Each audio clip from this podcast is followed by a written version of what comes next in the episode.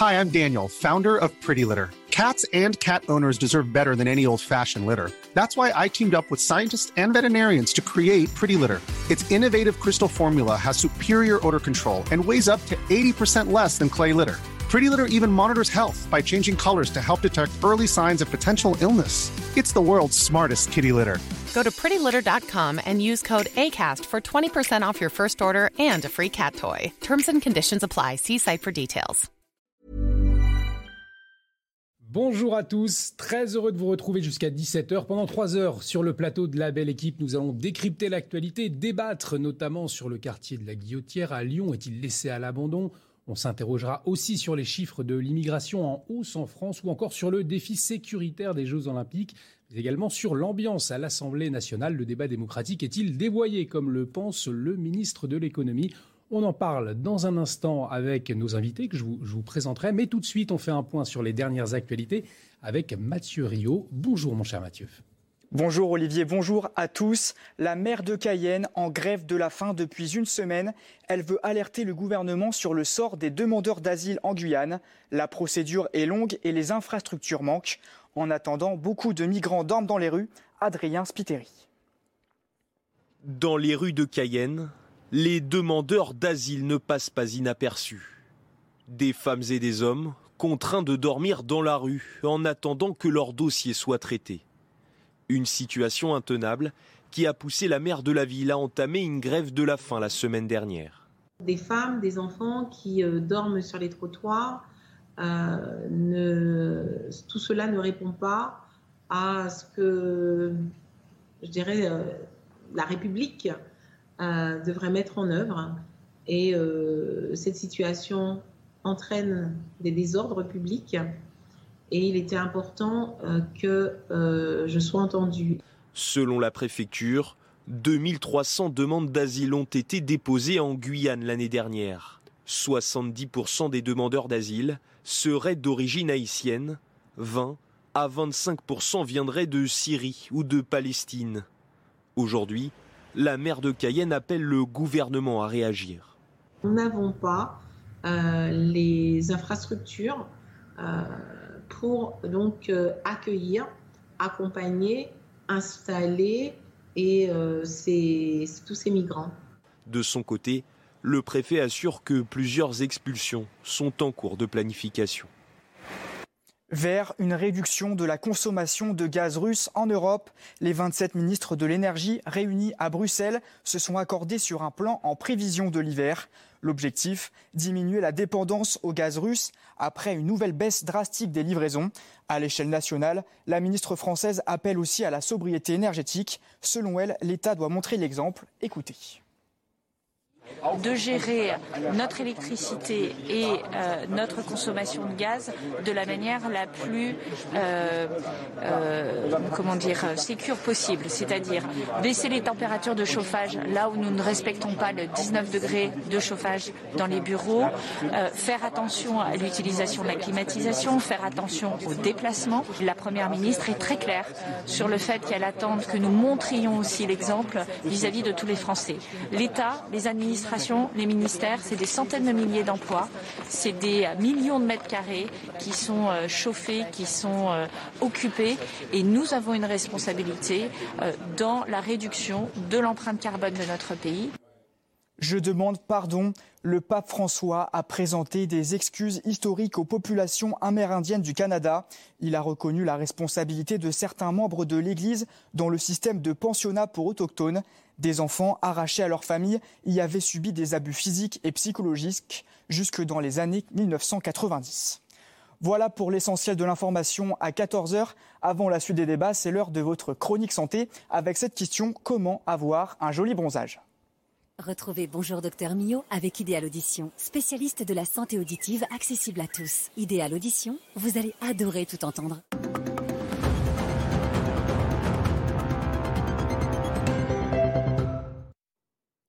Pour avoir un joli bronzage, je sais, je me répète, mais il faut y aller progressivement. Pourquoi? Pour laisser au bronzage le temps de s'installer. Les petits pigments doivent arriver et monter petit à petit à la surface de la peau, ce qui nous protégera, je le répète, le bronzage est un mécanisme de protection, de défense contre les rayonnements. Donc on y va doucement, comme ça on évitera euh, la case rougeur, euh, brûlure, euh, etc. Je sais, quand on n'a que 3-4 jours, c'est difficile, mais je vous assure, si vous voulez bronzer sans brûler, il faut y aller doucement. Alors pour ça, il faut aussi évidemment avoir une crème. La meilleure des crèmes, c'est quand même celle qui va vous plaire et que vous allez mettre. Donc vous choisissez une consistance qui vous plaît. On a toutes sortes de crèmes, des sprays, des huiles, des crèmes, de, tout ce que vous voulez. Vous trouverez ce qui vous plaît et que vous pourrez mettre une odeur aussi qui vous plaise. Ensuite, on va s'assurer qu'elles sont protectrices contre les deux types de rayonnement, les UVA et les UVB. Ensuite, on va choisir un indice de protection. Maintenant, c'est simple, il n'y a rien au-dessus de 50 et plus. Donc, vous commencez toujours par du 50 et plus. Et ensuite, une fois que votre bronzage s'est un peu installé, donc que votre peau est mieux protégée, vous pourrez passer à un indice 30 ou un indice 20. Ensuite, il faut comprendre qu'il y a deux types de crèmes. Faites attention aussi quand vous les choisirez. Il y a des crèmes qui sont qui vont assurer une, une réflexion, une réfraction des rayonnements ultraviolets. Alors elles, elles sont un petit peu plus épaisses, elles sont un petit peu plus visibles, même s'il y a eu beaucoup de progrès. Et ensuite, il y a les crèmes qui, elles, vont agir de manière chimique, euh, par filtration chimique. Donc certaines qui ne pénètrent pas dans la peau, et d'autres, et qui sont un peu plus visibles, et d'autres qui pénètrent dans la peau et qui sont euh, totalement euh, invisibles. Ensuite, ce qu'il faut bien comprendre aussi, c'est que la crème, on la renouvelle. On la met pas juste une fois le matin et on la met bien souvent avant de partir de chez soi, car sur le chemin, il y a du soleil aussi. Et quand on est sur la plage, on la renouvelle à peu près toutes les deux heures après chaque bain. On n'oublie pas l'arrêt du nez, le haut des oreilles et le dessus des pieds, parce que les rayonnements, ils arrivent perpendiculairement là-dessus, et ce sont des zones qu'on a tendance à oublier. Ensuite, s'il vous plaît, les enfants, on ne les met pas au soleil entre midi et 16 heures. On le répète. Le meilleur, la meilleure des protections, ce sont les vêtements s'ils les supportent. Eux, le bronzage, de toute façon, ils s'en moquent. Hein. En plus, ils jouent, etc. Donc, ils ont chaud. Je sais que c'est pas évident, mais on leur met de la crème 50 et plus que l'on renouvelle régulièrement. Et on n'oublie pas chapeau, lunettes. C'était Bonjour Docteur Millot avec Idéal Audition, spécialiste de la santé auditive accessible à tous. Idéal Audition, vous allez adorer tout entendre. Allez, place au débat, au décryptage de l'actualité euh, avec nos invités autour de ce plateau. Stanislas Godot, bonjour. Bonjour. Vous êtes délégué général du syndicat de police euh, Alliance. On vous entendra hein, sur euh, la situation à la Guillotière, notamment à Lyon. On parlera aussi de l'immigration. Est-ce qu'il faut faire un lien avec la délinquance alors que l'immigration est en hausse? Certains euh, partis politiques le pensent. À vos côtés, euh, Yves Bourdillon, bonjour. Bonjour. Journaliste euh, Les Échos, Dominique de Montvalon, bonjour. Éditorialiste euh, politique, on va prendre la direction de l'Assemblée euh, nationale puisque euh, cet après-midi, les débats sur le projet de loi pouvoir d'achat reprennent. Mais avant, les suites de ce salut nazi effectué le 12 juillet dans, l'hémicycle par le député de la majorité Rémi Rébérotte. S'il a écopé lundi d'un rappel à l'ordre, l'élu de Soleil-et-Loire n'aura à souffrir d'aucune sanction. Cela a provoqué pas mal de réactions. On en parle dans un instant, d'autant qu'il existe une échelle de sanctions à l'Assemblée nationale. Les précisions de Florian Tardif il y a quatre peines disciplinaires qui sont applicables aux membres de l'Assemblée nationale. Le rappel à l'ordre, le rappel à l'ordre avec inscription au procès verbal, la censure et à la censure avec exclusion temporaire. Chaque sanction, vous l'avez compris, entraîne des conséquences euh, qui lui sont propres. Dans le dernier cas, par exemple, on parle d'une privation pendant deux mois d'une partie de l'indemnité parlementaire à hauteur de 2800 euros par mois et une exclusion euh, de 15 jours, voire 30 jours même en cas de récidive. Beaucoup de parlementaires se sont donc étonnés de la décision euh, de Yael Braun-Pivet, la présidente de l'Assemblée nationale, tout simplement parce que dans le passé, euh, des euh, députés ont écopé de sanctions plus lourdes pour des faits moins graves. En décembre 2017, par exemple, François Ruffin a été monté à la tribune de l'Assemblée nationale en revêtant un maillot. Il s'était vu infliger un rappel à l'ordre avec inscription au procès verbal et donc la retenue d'un quart de son indemnité parlementaire, sanction identique pour Jean Lassalle. Un an plus tard, lorsqu'il s'était présenté avec un gilet jaune dans l'Assemblée nationale, un député communiste avait même été exclu temporairement, plus lourde sanction infligée après une altercation en 2011. Euh, alors Florian Tardif le rappelait, on a vu François Ruffin sanctionné d'une amende pour avoir porté un maillot de foot, ou encore Jean Lassalle sanctionné financièrement lui aussi pour avoir porté un, gilet jaune. Là, un simple rappel à l'ordre pour un salut nazi. Alors même si le, député a expliqué les, raisons de son geste et que c'est parole contre parole finalement, mais euh, ce n'est pas choquant, un, simple rappel à la loi, Yves Bourdillon oui, bien sûr, le geste est très choquant et là, ce qu'il euh, subit, c'est la sanction la plus basse du règlement de l'Assemblée. C'est pas du tout à la hauteur de, l'enjeu, puisque ce qu'il a fait est extrêmement grave. Enfin, vous imaginez un salut nazi euh, à l'endroit de l'Assemblée nationale au lieu le plus sacré, la représentation euh, du peuple français. Donc c'est très grave. Et euh, on voit bien d'ailleurs, et ont été cités, euh, un deux poids, deux, mesures. Donc ce n'est pas du tout normal, même s'il invoque qu'il répondait à un député du Rassemblement national, que c'était du deuxième degré peut-être. Non, il n'y a pas de deuxième degré sur un, un salut nazi. Donc c'est impardonnable. Alors je vous propose d'écouter la réaction de Sarah El Haïry, secrétaire d'État à la jeunesse. Un rappel à l'ordre, ce n'est pas une absence de sanction. C'est une sanction qui est lourde dans le cadre de l'Assemblée dans le cadre de son règlement. Maintenant, est-ce qu'un rappel à l'ordre est un acte, est une sanction? La réponse est oui.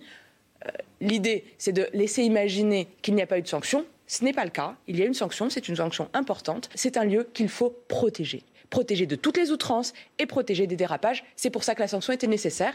Et le député a présenté ses excuses parce que oui, c'est un acte grave. Dominique de Montvalon, une sanction juste donc pour Sarah El Haïry, secrétaire d'État euh, à la jeunesse. Euh, ça vous choque, ce simple rappel à la loi? Je ne vais pas rentrer dans, une discussion sur l'échelle des sanctions. Euh, je voudrais d'abord dire que le député en question a présenté, lorsqu'il a été invité à s'expliquer, des, des, explications tellement alambiquées que je n'ai strictement rien compris. Donc mm. je me tiens au fait que à, l'Assemblée, quelles que soient les motivations ou arrière-pensées qu'on peut avoir, ou, ou, si on est au premier degré, au 18e degré, etc., un salut nazi, c'est scandaleux. Mais ce que je voudrais simplement ajouter, c'est ceci. C'est incroyable que la présidente de l'Assemblée nationale ait mis tant de temps euh, pour euh, prononcer cette sanction que certains trouvent trop légère, d'autres un peu sévère. Enfin bon, peu importe, chacun son avis. C'est incroyable là aussi, euh, on ne doit pas attendre 15 jours pour, pour, que s'il doit y avoir une sanction, et quelle que soit la nature de la sanction, elle soit prononcée. Bon, mettons ça sur le compte de l'inexpérience de la nouvelle présidente mm. qui prenait juste ses fonctions. Mais euh, il y a un peu de malaise et il faut resserrer les vis au sens, euh, resserrer les vis au, simplement au sens d'appliquer le règlement avec, avec justesse, avec justice et, et avec célérité. D'autant, Yves Bourguillon, que si ce geste avait été fait par un député de l'opposition, on peut imaginer que les réactions euh, auraient été beaucoup plus vives. Évidemment, chacun euh, voit midi à son clocher, donc euh, les réactions auraient été totalement différentes. Ça montre bien que bon, l'impartialité ne fait pas partie de, l'Assemblée, c'est d'ailleurs assez prévisible. Mais il aurait fait ce même geste en dehors de l'Assemblée, il aurait pris extrêmement cher. Donc c'est normal que les députés soient protégés dans la liberté d'expression, mais là, il y a une limite qui a été euh, clairement euh, franchie et qui est inadmissible. Il faudra voir la suite, c'est-à-dire est-ce qu'on peut imaginer une sanction plus lourde? Et puis, euh, comment vont réagir ses, collègues alors, le, policier Stanislas Gonon qui est avec nous, vous n'avez pas réagi, mais vous, en tant qu'homme de loi, justement, cette sanction, vous la trouvez plutôt légère? Vous savez, à plusieurs reprises, on parlait de l'absence de sanctions ou l'absence de fermeté, notamment euh, de par la justice et des décisions de justice qui sont prises. Je trouve que cet exemple est un, exemple qui s'inscrit mmh. dans cette euh, spirale infernale de légèreté dans les sanctions. Je rappelle que certains députés disaient la République c'est moi et que là quand on fait un salut nazi en plein milieu d'une assemblée qui est censée représenter la République, bon ça pose quand même question. Après J'entre pas dans le domaine de la polémique politicienne, hmm. mais euh, lorsqu'on fait plus ou moins de l'apologie, euh, notamment euh, du nazisme, il me semble qu'on peut être passible quand même de sanctions nettement plus sévères qu'un simple rappel à l'ordre. Oui, ce qui est prévu par le, code pénal d'ailleurs, hein, bien évidemment. En tout cas, ça montre aussi une ambiance tendue au sein de l'hémicycle. On va s'intéresser euh, justement à cette ambiance qui, règne à l'Assemblée nationale alors que les débats sur le projet de loi au pouvoir d'achat reprennent euh, cet après-midi. Mais les discussions patinent. Les macronistes espéraient achever euh, cette première lecture la nuit dernière pour passer le relais au Sénat. Les esprits se sont échauffés à l'image de cette séquence. Vous allez le voir entre le ministre de l'économie et Manuel Bompard, un député et les filles. Regardez. J'ai le sentiment que depuis au moins euh, quelques minutes, peut-être quelques heures, nous ne travaillons plus au service de nos compatriotes. Nous faisons de la pure politique politicienne et nous assistons, et nous assistons, je, je le dis très calmement, à un vrai dévoiement du débat démocratique. Vous pouvez considérer que certains sujets ne sont pas importants à vos yeux, c'est votre droit, c'est le débat démocratique mais ça s'appelle le débat démocratique. Donc cessez, s'il vous plaît, à chaque fois que nous avons des arguments, de dire que ce sont des invectives, à chaque fois que nous avons des argumentations, de dire que c'est du blocage, parce que c'est le débat, c'est le débat démocratique, parce que c'est la vie de notre Parlement. Donc nous allons continuer ce travail, nous continuons notre travail dans des bonnes conditions. Il n'y a aucune volonté de blocage ici, juste une volonté d'argumenter et nous allons continuer à argumenter. Et si vous considérez que ça prend trop de temps, eh ben, ça prendra le temps qu'il faut parce que c'est les priorités des Françaises et des Français. Dominique de Montvalon, euh, je reprends les, mots de, Bruno Le Maire. Nous ne travaillons plus au service de nos compatriotes, nous assistons à un vrai dévoiement du débat démocratique. Des mots forts. Il a raison, Bruno Le Maire. Euh, la NUPES, c'est elle qui détourne les débats? Il y a un problème euh, à propos du comportement politique à l'Assemblée de la NUPES. Mais je voudrais, si vous permettez, je le regarde pour ne pas me tromper parce que je l'avais noté, je voudrais citer deux phrases d'Alexis Corbière. Qui, qui, qui, a été mm. invité aujourd'hui, devenu le président, ni plus ni moins, le président de la commission des finances, la première, la première phrase est gentillette, mais enfin très significative. Le chahut fait partie du débat parlementaire. Encore faut-il savoir ce qu'on met derrière le mot de chahut. Mais il y a une phrase qui est bien, bien plus forte. Euh, il a expliqué que ses amis et lui font entendre et sont décidés à continuer de faire entendre la voix d'une, entre guillemets, majorité de refus. Alors, faute que euh, euh, Jean-Luc Mélenchon ait été élu Premier ministre, puisqu'il était candidat au poste de Premier ministre à la faveur des législatives, tout le monde s'en souvient et heureusement, presque tout le monde est en train de l'oublier. et, et d'autre part, ayant admis que la NUPES parle beaucoup haut et fort, mais n'est pas majoritaire à l'Assemblée, euh, il n'en reste pas moins que maintenant, ils inventent le concept, certains, mmh. c'est un notable de la, c'est un notable de la NUPES, c'est un notable mélanchoniste. Euh, Alexis Borbière invente le concept de majorité de refus. Alors évidemment, à ce train-là, euh, je ne sais pas où on ira. il faudrait, dans l'intérêt de tous, de tous, sur tous les bancs, que le débat soit vif, ça a toujours été comme ça historiquement, et il n'y a pas de raison que ça s'apaise, et que qu'on mette un été noir là-dessus, etc. Mais qu'on reste quand même dans les limites de quelque chose qui est compris et admis euh, par euh, l'ensemble des Français. Sinon, il y a le risque pour certains d'un effet boomerang. Alors, vous parliez justement d'Alexis Corbière. Adrien Quatennens euh, également a réagi. On, va les écouter tous les deux. Et c'est vrai qu'ils dénoncent un discours anti-parlementaire hein, pour répondre aux mots de Bruno Le Maire. On les écoute. Avec la Ve République, on a présidentialisé le régime, c'est-à-dire l'homme fort. Et moi, je trouve que c'est très bonapartiste. J'espère pas être trop un peu euh, mm. manqué de. Vous voyez ce que je veux dire? C'est-à-dire qu'aujourd'hui, c'est l'homme fort. Moi, je préfère 577 hommes et femmes qui débattent, qui ont le contrôle sur la situation politique, plutôt qu'un homme éclairé, un chef, qui, en quelque sorte, euh, dirige le pays tout seul. L'antiparlementarisme dans ce pays, il est vieux, hein Il est vieux. Il a été souvent porté par l'extrême droite. Et j'observe qu'aujourd'hui, dans la majorité macroniste, on reprend cette veille ancienne. Ils sont trop nombreux, ils fichent rien, ils sont là que pour le blocage. Non, je pense qu'au contraire, on assiste à une reparlementarisation de la vie politique. C'est-à-dire que ça se passe davantage aujourd'hui à l'Assemblée que dans le quinquennat précédent. Et ce que l'on voit, c'est que l'ère d'un Parlement, chambre d'enregistrement des désidérata du président de la République est révolue. Moi, je n'avais euh, pas le souvenir d'avoir vu autant de députés dans l'hémicycle. Tard le soir ou dans la nuit.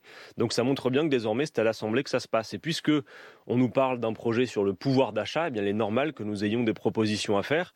Et je dois dire que pour l'instant, euh, face à la hausse des prix, une hausse des prix qui est de l'ordre de plus de 5% aujourd'hui, qui est mhm. attendue à 7-8% peut-être à la rentrée. Ça veut donc dire une fonte des revenus, des salaires et des minima sociaux d'autant. Eh bien, le gouvernement n'est pas du tout à la hauteur. Yves Bourdillon, la France Insoumise, qui dit donc le débat euh, démocratique, eh bien, euh, c'est ce qui se passe en ce moment à, l'Assemblée nationale. Est-ce que est-ce qu'ils ont raison, les députés de, LFI, ou alors c'est une stratégie de pourrissement de stratégie pour gagner du temps? Il faut reconnaître qu'ils sont quand même beaucoup plus chahuteurs euh, sur les premières semaines de cette euh, session que leurs collègues, enfin que leurs équivalents euh, du mandat précédent. Donc ils mettent la barre un peu plus haut. Pour autant, ne faut pas non plus exagérer. Les invectives, les insultes ont toujours fait partie du, du débat parlementaire. Je crois que c'est Mark Twain qui disait ceux qui veulent la démocratie sans un peu de désordre sont comme les agriculteurs qui voudraient la pluie pour les récoltes sans des orages. Donc ça fait un peu partie du, jeu. Il faut faire attention à ne pas aller trop loin parce que euh, sinon, si on donne une trop mauvaise image aux Français, les députés, ben, il ne faut pas s'étonner du taux d'abstention, par exemple. Mais c'est vrai que si mm. on remonte sous la Troisième République, il y avait des listes de noms d'oiseaux et d'insultes permanentes au, Parlement. Donc il ne faut pas non plus trop s'affoler. Euh, je couvre l'actualité dans pas mal de pays dans le monde où euh, généralement il y, a, il y, a, parfois on ouvre la boîte à gifles et il y a des bagarres entre députés en Ukraine ou en Corée du Sud ou ailleurs. Donc bon, ça, reste quand même encore un peu dans les purs euh, habituels de, la France. Voilà, vous temporisez euh, Yves Bourillon, peut-être avant de passer à, un autre sujet. On va voir cette séquence qui montre, euh, là encore, hein, toujours l'atmosphère très tendue au sein de l'hémicycle. Regardez. Supprimant la redevance, on l'a dit, injuste. Qu'est-ce que vous avez, monsieur le ministre Je vous entends pas d'ici. Je croyais qu'il fallait pas interrompre les intervenants, mais apparemment c'est autorisé pour le ministre. Je vous demande de poursuivre votre intervention, s'il vous plaît. Euh, c'est moi qui dirige cette séance, ma chère collègue. Donc je vous remercie de poursuivre sur la défense de votre amendement. Oui, oui, vous la dirigez, mais j'ai le droit aussi de faire remarquer des choses comme vous ne le faites pas, Madame la Présidente. Écoutez, vous n'avez pas à remettre en cause ma présidence, donc ne me dites pas Je comme vous ne le faites pas pas. en cause.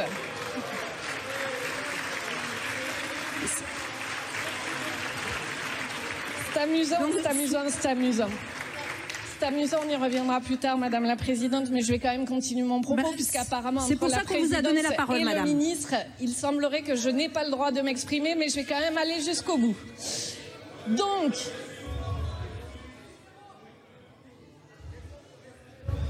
Bon.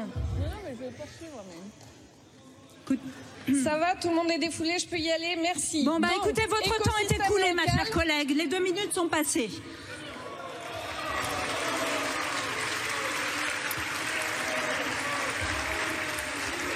Dominique de Montvalon peut avoir le sentiment d'être dans une cour de récré euh, parfois. Pour, pour autant, elle a raison, la présidente de, de l'Assemblée, de faire preuve de, de cette autorité? Sandra Regol, je parle d'abord de la députée, on l'a connue depuis euh, plusieurs mois, euh, deux, trois ans, euh, dans les débats télévisés, quand elle n'était, si je puis dire, que journaliste. ou- non, j'ai tort d'ailleurs, que la représentante d'Europe Écologie Les Verts. Elle a un art euh, oratoire et un talent pour la provoque qui sont indiscutables. Cela dit, bon, c'est comme ça. Mais euh, cela dit, la, la présidente de l'Assemblée se cherche un peu. Hein Se cherche un peu. Au tout début, dans les, tout ça date pas de longtemps, au tout début, elle n'intervenait pas, elle laissait faire, elle apparaissait passive, on le lui reprochait, même chez certains de ses, de ses proches, affirmer votre autorité. Là, euh, mais bon, au total, tout le monde est perdant. Je vais vous dire, tout- euh, tout- tout- tous les, la présidente, la députée et l'ensemble des députés, avec des scènes comme celle-là, on sourit un peu, mais au bout d'un moment, stop. Alors en tout cas, les débats, je vous le disais, continuent cet après-midi euh, sur le projet de loi pouvoir d'achat. On va suivre tout cela avec attention, bien évidemment, euh, sur CNews. On va parler d'immigration à présent, puisqu'il n'y a jamais eu autant d'immigration sur la période récente que sous Emmanuel Macron. C'est le constat dressé par l'Observatoire de l'immigration et de la démographie. Malgré la crise sanitaire, elle augmente dans le pays. Les détails tout de suite avec Thomas Chamard. Selon un rapport du ministère de l'Intérieur, plus de 270 000 personnes ont obtenu un titre de séjour en France l'année dernière, soit 21% de plus qu'en 2020. Dans le détail, 36 000 personnes l'ont obtenu pour un motif économique, 86 000 au nom de la politique familiale, 88 000 pour faire des études et le reste pour diverses raisons. Des individus principalement originaires du Maghreb devant la Côte d'Ivoire puis la Chine. Des titres de séjour qui viennent s'ajouter aux demandes de droit d'asile formulées par des réfugiés. En tout, la France a accueilli légalement sur son sol plus de 370 000 personnes l'année dernière. 270 000 personnes donc ont obtenu un titre de séjour en France l'année dernière. C'est 21% de plus qu'en 2020. On vient de l'apprendre. Est-ce que, Yves Bourdillon, la France, elle a les, moyens, la capacité d'accueillir toujours plus de, personnes venues de l'étranger? Toujours plus, certainement pas, puisqu'il y a bien un moment où euh, ça devient très difficile d'intégrer tout le monde, et ce moment est peut-être déjà atteint. On se souvient de la phrase de Michel Rocard qui disait déjà il y a 25 ans, la France ne peut pas accueillir toute la misère du monde. Donc là, on a un chiffre qui est en augmentation assez logique, puisque le millésime 2020 avait été euh, déprimé par le, Covid, les gens voyageaient moins, mais c'est vrai qu'on est reparti sur des niveaux qui sont assez élevés et qui posent la question à la fois de notre capacité d'ac- d'accueil, c'est-à-dire d'intégrer à notre mode de vie la formation, la santé, le logement. Et puis aussi, euh, ça pose peut-être une autre question du, du- du point de vue des autres, des pays euh, d'origine de ces émigrés. C'est-à-dire que euh, proposant, et c'est tout à fait légitime, que ces gens viennent chercher une vie meilleure, donc en, en attirant ces gens-là, euh, est-ce qu'on ne prive pas aussi ces pays? Il y a une fuite des cerveaux, une fuite des entrepreneurs, enfin des gens assez Oui, parce courageux. que pour eff- effectivement, c'est le euh, désert. 88 000 pour faire des études, hein, ou, ou pour, pour diverses raisons. euh, Oui. Alors, est-ce qu'ils font des études pour ensuite revenir dans leur pays ou, ou pour s'installer chez nous? Ça, c'est une question. Mais il y a aussi les immigrés euh, clandestins qui viennent chercher, oui, une vie meilleure, non sans courage, parce qu'ils passent par des endroits dangereux, Parce mais que là, qui ce sont peuvent les priver chiffres leur pays. l'immigration légale, on Voilà. précise. ouais. Mais, voilà, on attire des gens qui, euh, ce sont des ressources humaines au détriment des pays d'origine aussi. effectivement, Dominique de Montballon, ça veut dire quoi cette hausse? Ça veut dire qu'on a besoin aussi de cette main-d'œuvre quelque part, parce qu'on parle souvent de ces de cette pénurie, euh, d'une pénurie d'emploi dans certaines régions. De faire la part entre les, besoins de la France euh, hmm. affichés, reconnus, en tout cas admis, et, et, puis la, le désir, vous l'avez dit, des, des, jeunes, le plus souvent des jeunes, en tout cas, euh, oui, des, jeunes euh, de ces pays-là, de venir essayer, euh, non pas de, planter, venir dans un Eldorado, mais venir dans un endroit où ils pensent qu'ils pourront vivre plus, de façon plus normale et plus satisfaisante. Je ne sais pas quelle est la part entre les deux. moi, j'aimerais bien, vous avez insisté effectivement sur le fait que l'année précédente, donc ça, ça, ça, oblige à nuancer un peu la à, être prudent dans, la, mm. prudent dans l'affichage des chiffres d'aujourd'hui, enfin des chiffres qui nous sont soumis. Mais j'aimerais bien qu'on le fasse dans la durée. C'est-à-dire, euh, mais ça va se faire, parce que c'est une demande des Français qu'on y voit, là aussi, que ce soit pas opaque, qu'on dise des choses telles qu'elles sont. Dans les différentes euh, registres qui ont été indiqués, il y a beaucoup d'étudiants. Il y a aussi beaucoup euh, qualifiés, étrangement de divers. divers, on ne sait pas très bien ce que ça recouvre. Et dans la durée, est-ce qu'il y, y, a des secteurs, des catégories qui, qui gonflent, d'autres moins, plus l'origine des, des, des, pays? Mais bon, on sait très bien que la solution ne peut pas être que française. En France, elle doit être française, mais c'est une solution européenne, évidemment. En, tout cas, certains, euh, certains partis politiques, notamment à droite, font, font, un lien, font un rapprochement entre immigration et délinquance. On se souvient de ces débats pendant la campagne présidentielle. On va voir justement si c'est le cas avec Stanislas Godon, euh, délégué général de, de Alliance Police, dans un instant. Mais tout de suite, on marque une pause. On reprend le débat juste après.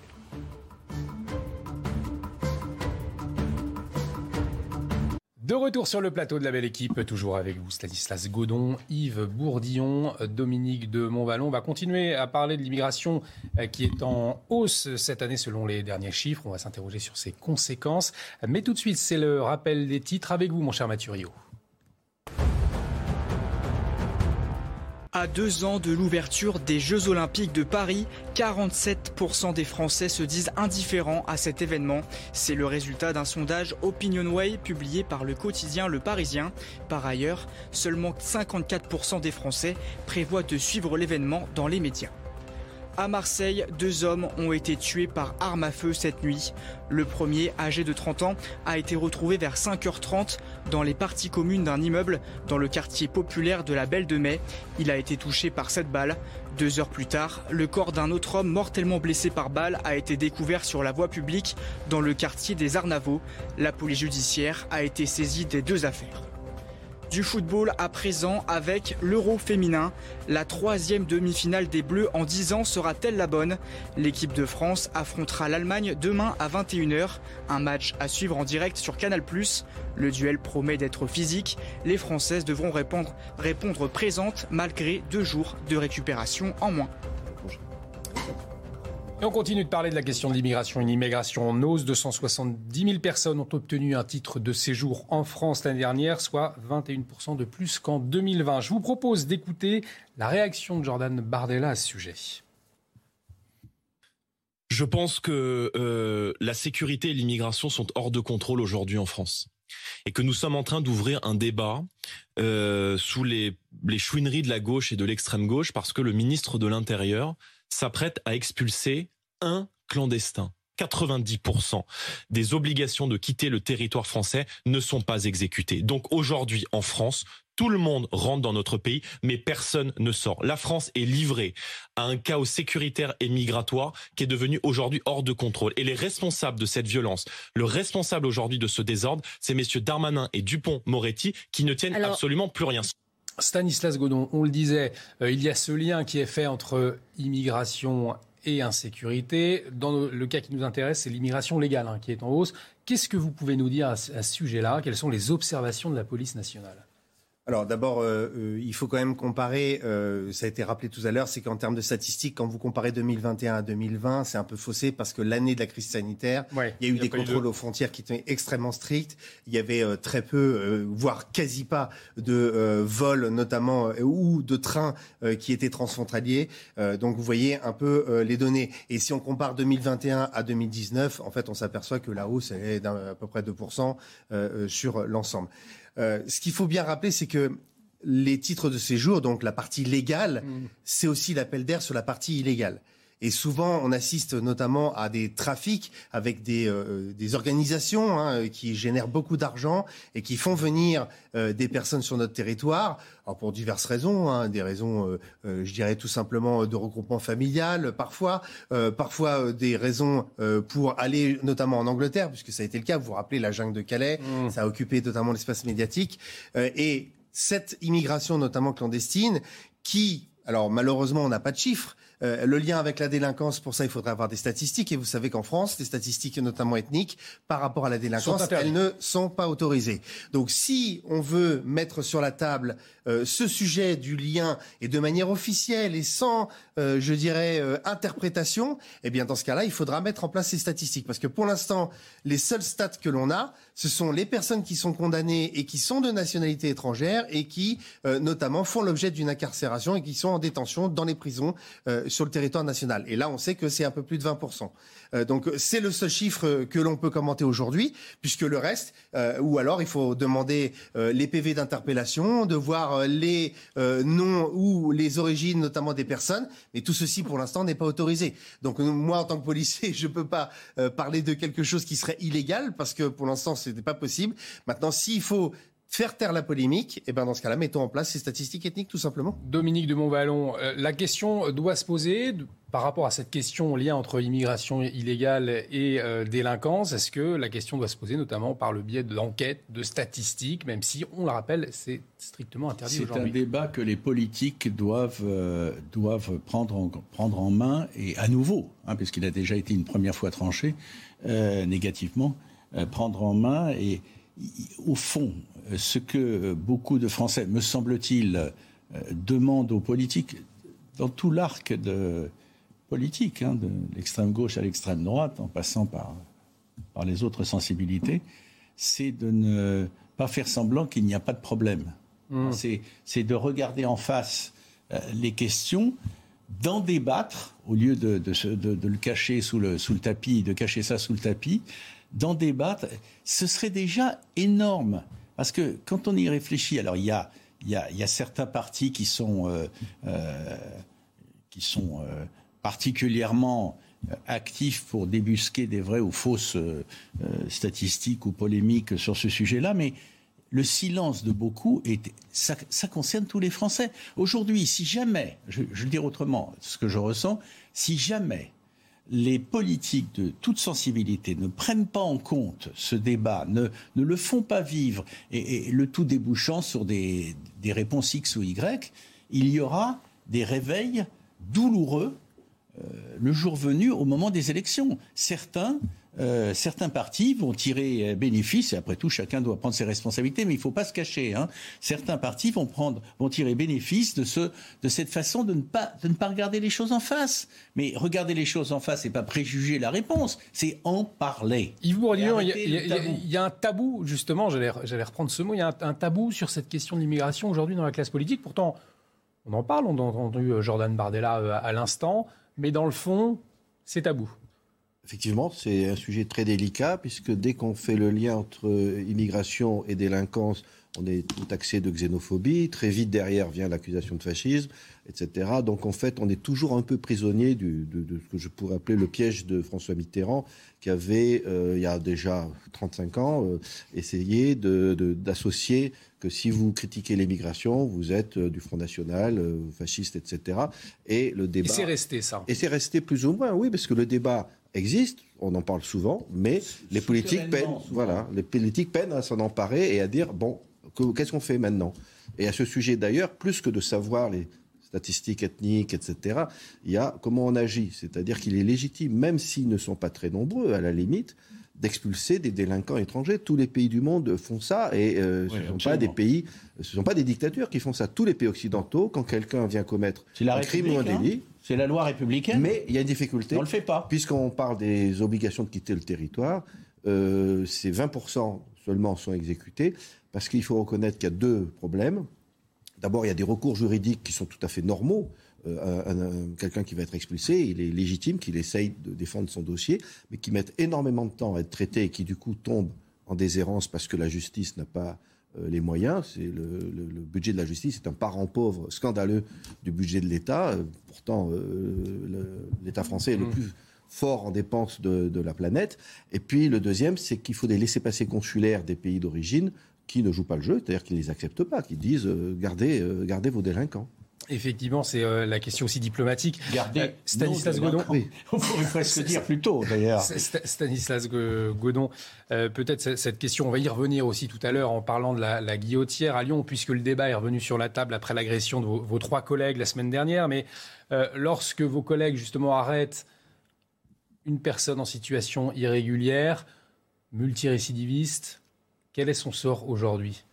Alors, il y a deux aspects il y a le volet judiciaire et le volet administratif. Soit c'est une peine complémentaire, effectivement, qui est prononcée pour une obligation, en fait, euh, d'expulsion ou c'est une mesure administrative d'OQTF, comme ça a été évoqué, d'obligation de mmh. quitter euh, le territoire, et qui là doit faire l'objet d'une procédure administrative extrêmement complexe.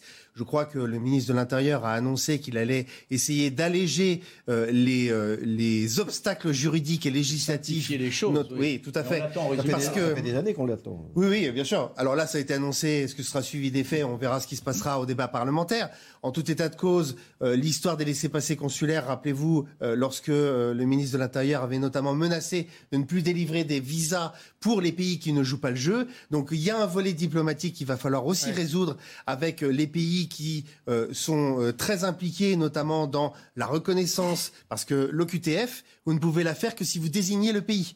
Donc si vous, si vous êtes incapable de désigner le pays, bah, vous ne pouvez pas la prononcer, elle ne peut pas être exécutée. Et c'est ce qui fait qu'après, vous avez seulement un peu plus de 20% qui, euh, d'OQTF qui sont exécutés sur le territoire national. Et puis Mais... il y a, peut-être aussi, pardonnez-moi euh, euh, pardonnez-moi de vous interrompre, il y a peut-être aussi le problème croissant, sans tout ramener à ça, des mineurs non accompagnés. Alors croissant euh, exponentiel, explosif euh, sur le territoire national. De plus en plus, ça vous le constatez sur le terrain avec vos collègues, c'est de plus en plus et, devenu. Et qui pose des problèmes d'ailleurs euh, d'un point de vue de la procédure, parce que vous avez parfois des, des, des, mineurs qui en fait se révèlent être des majeurs. Vous avez des techniques voilà, pour identifier et notamment euh, je dirais, authentifier l'âge de ces personnes, parce que tant qu'ils sont mineurs, ils sont pas expulsables, je le rappelle, hein, puisque c'est ça euh, le droit français.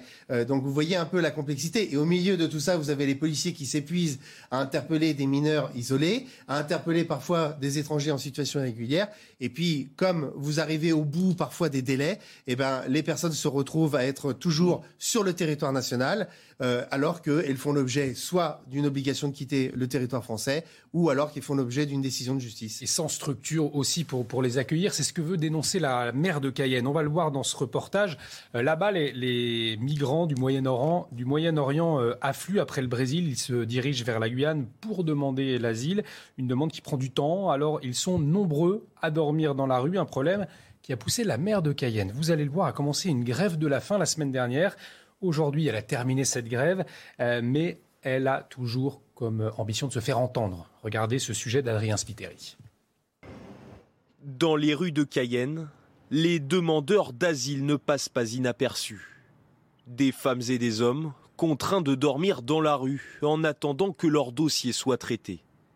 Une situation intenable qui a poussé la maire de la ville à entamer une grève de la faim la semaine dernière. Des femmes, des enfants qui euh, dorment sur les trottoirs, euh, tout cela ne répond pas à ce que, je dirais, euh, la République devrait mettre en œuvre. Et cette situation entraîne des désordres publics. Et il était important que je sois entendue. Selon la préfecture, 2300 demandes d'asile ont été déposées en Guyane l'année dernière. 70% des demandeurs d'asile seraient d'origine haïtienne, 20 à 25% viendraient de Syrie ou de Palestine. Aujourd'hui, la maire de Cayenne appelle le gouvernement à réagir. Nous n'avons pas euh, les infrastructures euh, pour donc euh, accueillir, accompagner, installer et tous ces migrants. De son côté, le préfet assure que plusieurs expulsions sont en cours de planification. Yves Ordillon, on l'évoquait euh, tout à l'heure, cette nécessité de, trouver des accords de, diplomatie avec les pays étrangers, notamment pour ne pas se retrouver dans, ce type de, situation ingérable, sans aucune infrastructure pour accueillir ces, personnes. Oui, mais là, dans, à Cayenne, visiblement, c'est un problème lié à Haïti, euh, puisque les deux tiers euh, hmm. en proviennent. Donc, on peut toujours expulser vers Haïti, ils reviendront, puisqu'en fait, ils fuient la misère. C'est-à-dire qu'ils demandent euh, l'asile, mais il faut reconnaître que parfois, la demande d'asile n'est pas tant politique que, euh, enfin, le régime haïtien n'est pas agréable du tout, mais c'est pas. Il y a des Syriens aussi euh, qui, viennent. Là, la Syrie, il y a une guerre, donc ça, effectivement, c'est plus normal, on va mm. dire. Mais c'est tout un tas de destinations comme ça. Finalement, la motivation est mixte, c'est-à-dire qu'on fuit un régime qui n'est ni une dictature très dur, mais qui n'est pas une démocratie non plus. Et puis on fuit la misère. donc euh, c'est relativement, c'est difficile sur le plan humanitaire de les expulser. Mais il faut reconnaître aussi que dans ce cas-là, euh, avec ce raisonnement-là, on accueille tout le monde. C'est-à-dire qu'il y a d'autres pays qu'Haïti qui sont euh, pauvres. Hmm. Donc là, il y a une difficulté qui est liée à la proximité entre Cayenne et Haïti. Il y a d'autres problématiques, dans, par exemple à Mayotte, c'est autre chose, c'est les Comores et, et, des femmes qui viennent accoucher euh, à Mayotte pour euh, que leurs enfants aient le droit, bénéficient du droit du sol. Mais là, à, Cayenne, c'est quand même compliqué, oui. Dominique Montvalon, Yves Bourdillon nous rappelait tout à l'heure que lorsque vous vous opposez à une immigration, très rapidement, vous êtes taxé de, fasciste, on l'entend, on l'entend régulièrement. Et pour autant, on dit, on accueille, et puis on, mais on, pourtant, on n'a pas les infrastructures mises en place pour accueillir. C'est en tout cas le, cas à Cayenne. J'entends tout à fait ce que vous avez dit tout à l'heure. Ceux qui, ceux qui lorsqu'on parle d'immigration et, et, le fait que la, j'ai envie de citer à mon tour, reciter après vous, euh, cette phrase de Michel Rocard qui est restée un peu dans l'histoire, euh, qui lui a valu à l'époque bien des ennuis. La France ne peut pas accueillir euh, toute la misère du monde. Alors, il y a une discussion sur l'impendice qu'il avait ajouté. Moi, je vais considérer qu'il l'avait vraiment dit. mais elle est prête à en prendre sa part. Hmm. Hein, pour, pour, éviter, il ne disait pas... Il faut, définir la part c'est son état d'esprit, c'est son histoire personnelle, donc on peut considérer. En fait, le nœud, c'est de définir la part, c'est ça. Quand il a dit ça, quand il a dit ça, c'était déjà à l'époque, et, la situation depuis, c'est comment dirais-je, c'est aggravé, c'est durci, etc. Étant donné l'état du monde et de la planète, c'était déjà le scandale pour certains. C'était déjà inadmissible de, poser Michel Rocard. Mm. Je veux dire, euh, on, fait mieux comme fasciste. Hein. Bon, comme la maire de Cayenne, qui est socialiste. On, nous, on, interdit on interdit, certains veulent interdire que le débat soit posé. Il suffit pas. C'est poignant le, reportage que vous. Moi, d'abord, je voudrais dire que la, la maire de Cayenne, sauf erreur de ma part, c'est la première fois, elle ou, ses collègues, que je, je la vois intervenir au, premier rang. Elle a fait pendant quelques jours une grève de la faim. Euh, je veux dire, c'est bien aussi que tous ceux qui sont les premiers concernés. Euh, euh, mmh. il ne suffit pas de déposer une demande d'asile pour que euh, cette demande d'asile soit automatiquement acceptée. Sinon, euh, c'est n'importe quoi. Il y a qu'à. Euh, enfin bref, mais dans, dans, cette, il faut, il faut, il faut que les délais soient raccourcis et il faut qu'il y ait quand même, comment dirais-je, une sorte de fermeté rocardo-républicaine. Yves Bourdillon. La difficulté dans la gestion des flux, c'est notamment si on n'arrive pas à intégrer cette immigration, et visiblement c'est le cas, il faut quand même vous regarder, prendre le mal à la racine, c'est-à-dire la pauvreté. C'est-à-dire qu'un bon moyen, peut-être même le, seul, pour euh, empêcher ces flux migratoires, c'est d'aider au développement, au décollage économique de ces pays, et notamment d'y investir, à condition qu'il y ait un état de droit qui fasse que euh, le climat des affaires y soit convenable, et d'acheter leurs produits. C'est-à-dire que les gens qui prônent un protectionnisme par rapport à ces pays-là ne se rendent pas compte qu'ils aggravent les flux migratoires. Il faut importer des produits euh, de ces pays-là pour fixer ces gens-là, pour qu'il y ait des emplois. En fait, c'est ça la solution. C'est juste une chose sans vouloir faire. Euh, je voudrais éviter de faire l'esprit fort parce que je, dis ça de façon un peu hypothétique, mais il y a donc une petite minorité de Syriens. Est-ce que les Syriens qui fuient leur pays de façon plus légitime, si, je, si je puis introduire cette nuance. Est-ce que la ligne droite pour aller en France, c'est de passer par Cayenne? Non. Il y a des endroits qui sont plus poreux. Il y, il y a des endroits où on peut passer plus facilement parce qu'il y a des complaisances où il y a moins de, fermeté, je ne sais pas. Euh, bah, justement, on a demandé à Stanislas Godon. Difficile, hein justement, Stanislas Godon, à Cayenne, plus précisément, vos collègues, euh, donc ils ont la gestion à la fois de, cette immigration, de ces gens qui sont sur la rue, hein, c'est ce que disait la, maire du PS, plus, on le sait, beaucoup de délinquance dans, ce secteur. C'est une région où vos collègues sont débordés? Euh, Oui, en tout cas en sous-effectif, ça c'est sûr. Euh, d'ailleurs, euh, c'est quasiment général dans l'ensemble des drumcom euh, pour gérer à la fois les flux migratoires, parce qu'il ne faut pas oublier que au-delà de la condition humaine de l'accueil, puisque ça a été dit, il n'y a pas d'infrastructure, il n'y a pas d'accueil, notamment de ces migrants, donc ils, ont, ils dorment à même la rue, et puis surtout, ils vont alimenter en fait tous les circuits, notamment de délinquance et de criminalité organisée, parce que entre les mineurs en danger, entre euh, les femmes qui vont peut-être aller euh, sur le volet de la prostitution, entre ceux qui vont être attirés pour gagner de l'argent vers du trafic de stupéfiants, par exemple.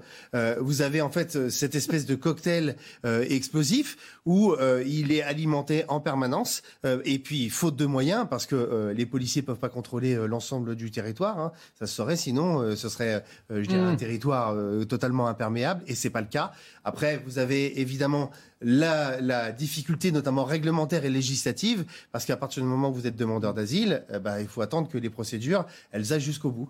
Donc euh, cette, solution, cette, euh, cette équation, elle est compliquée à résoudre pour les forces de sécurité à elles seules.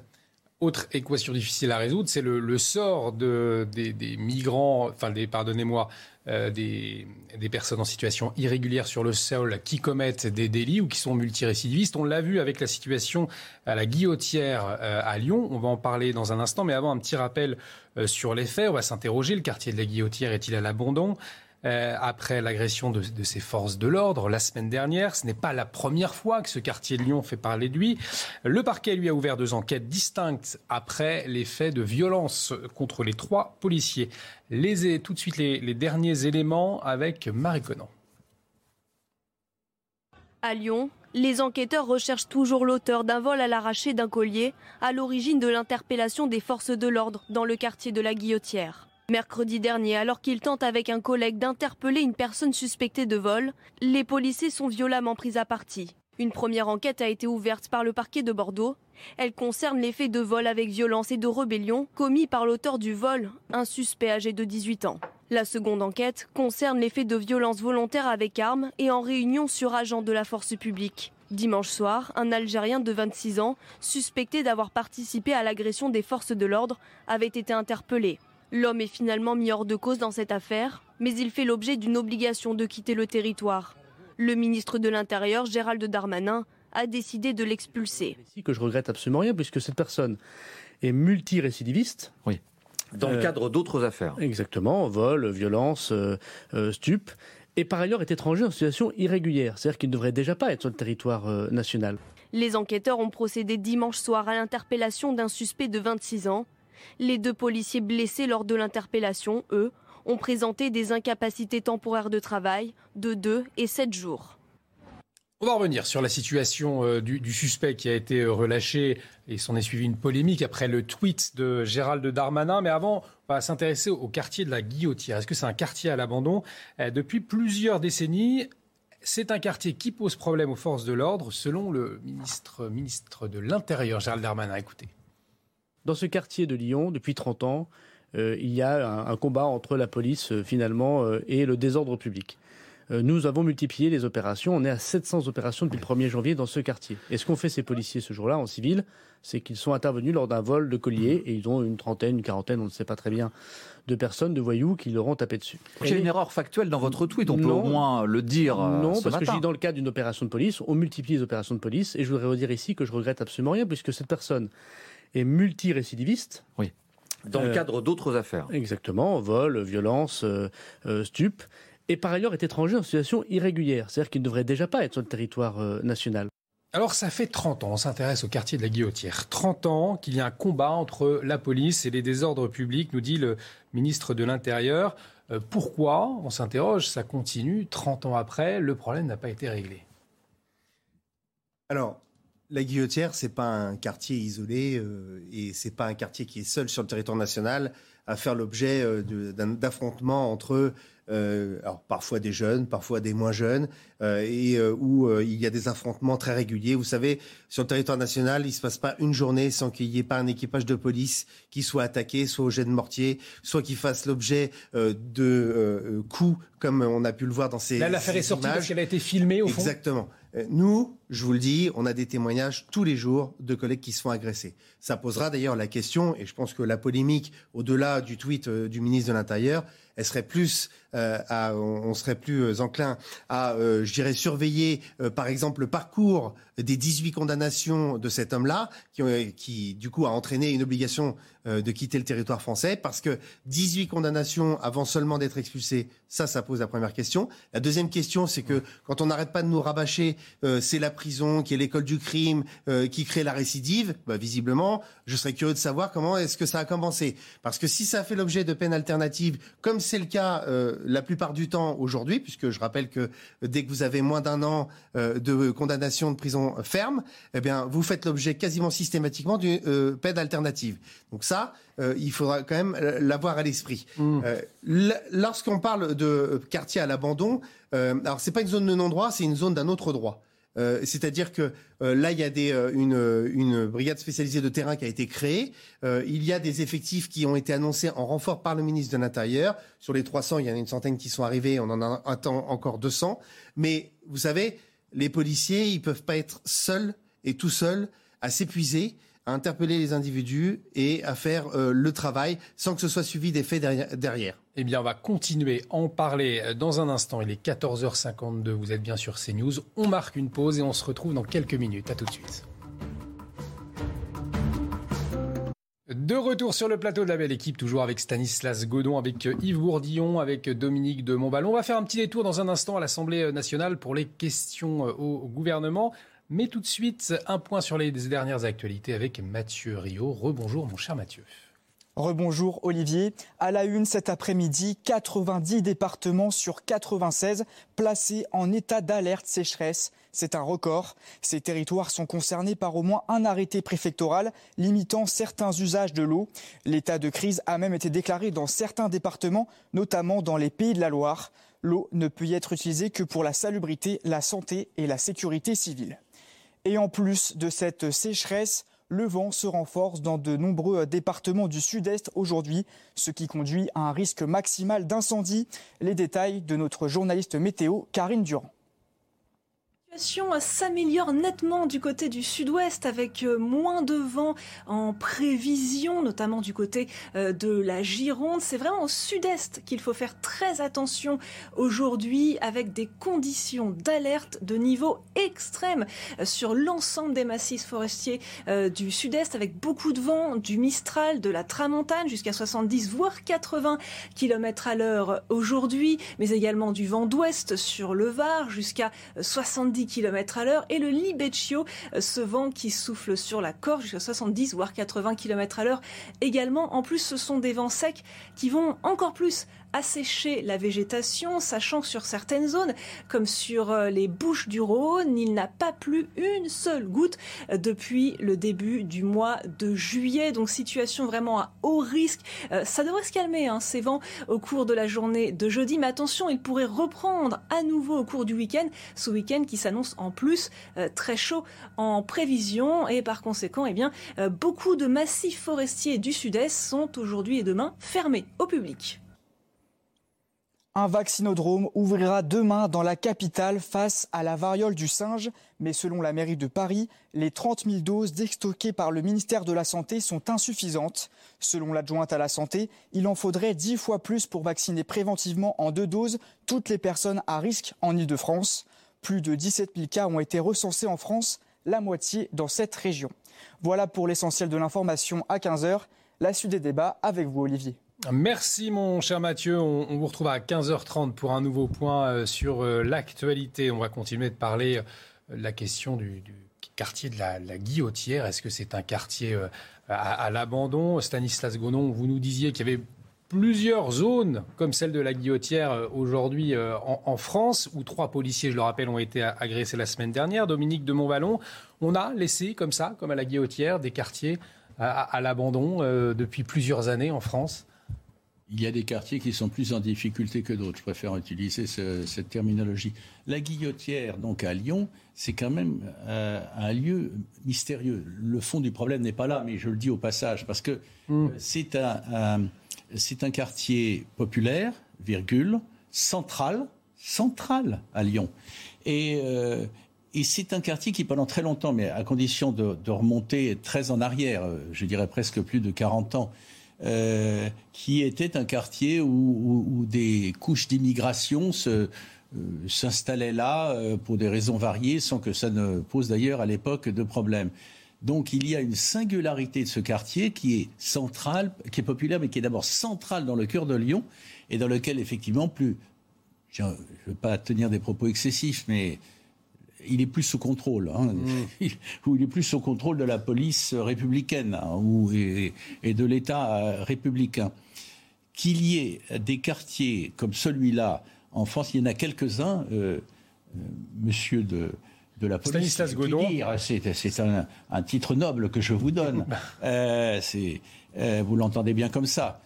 Pour, pour, et mieux placé que moi pour, pour le dire, mais c'est quand même très curieux, hein, parce que Lyon, c'est la, première ou la, deuxième ou la troisième ville de France, et qu'il y ait à Lyon ce, lieu euh, qui échappe à, euh, à, la règle républicaine habituelle, c'est singulier. Mais il y a effectivement, c'est la tentation communautariste encouragé par certains, toléré par d'autres, et qui fait que dans trop d'endroits, euh, il y a des pratiques et des habitudes et aussi des dérives euh, qui s'installent et qui n'ont pas grand-chose à voir ou qui s'éloignent de plus en plus de, la loi républicaine. On va aller faire un détour dans un instant à l'Assemblée nationale. Je vous le disais pour les questions au gouvernement, notamment à propos des incendies. On a vu dans le, journal de, Mathieu Rio avec des risques. Mais pour venir au sujet qui nous occupe, euh, Lyon.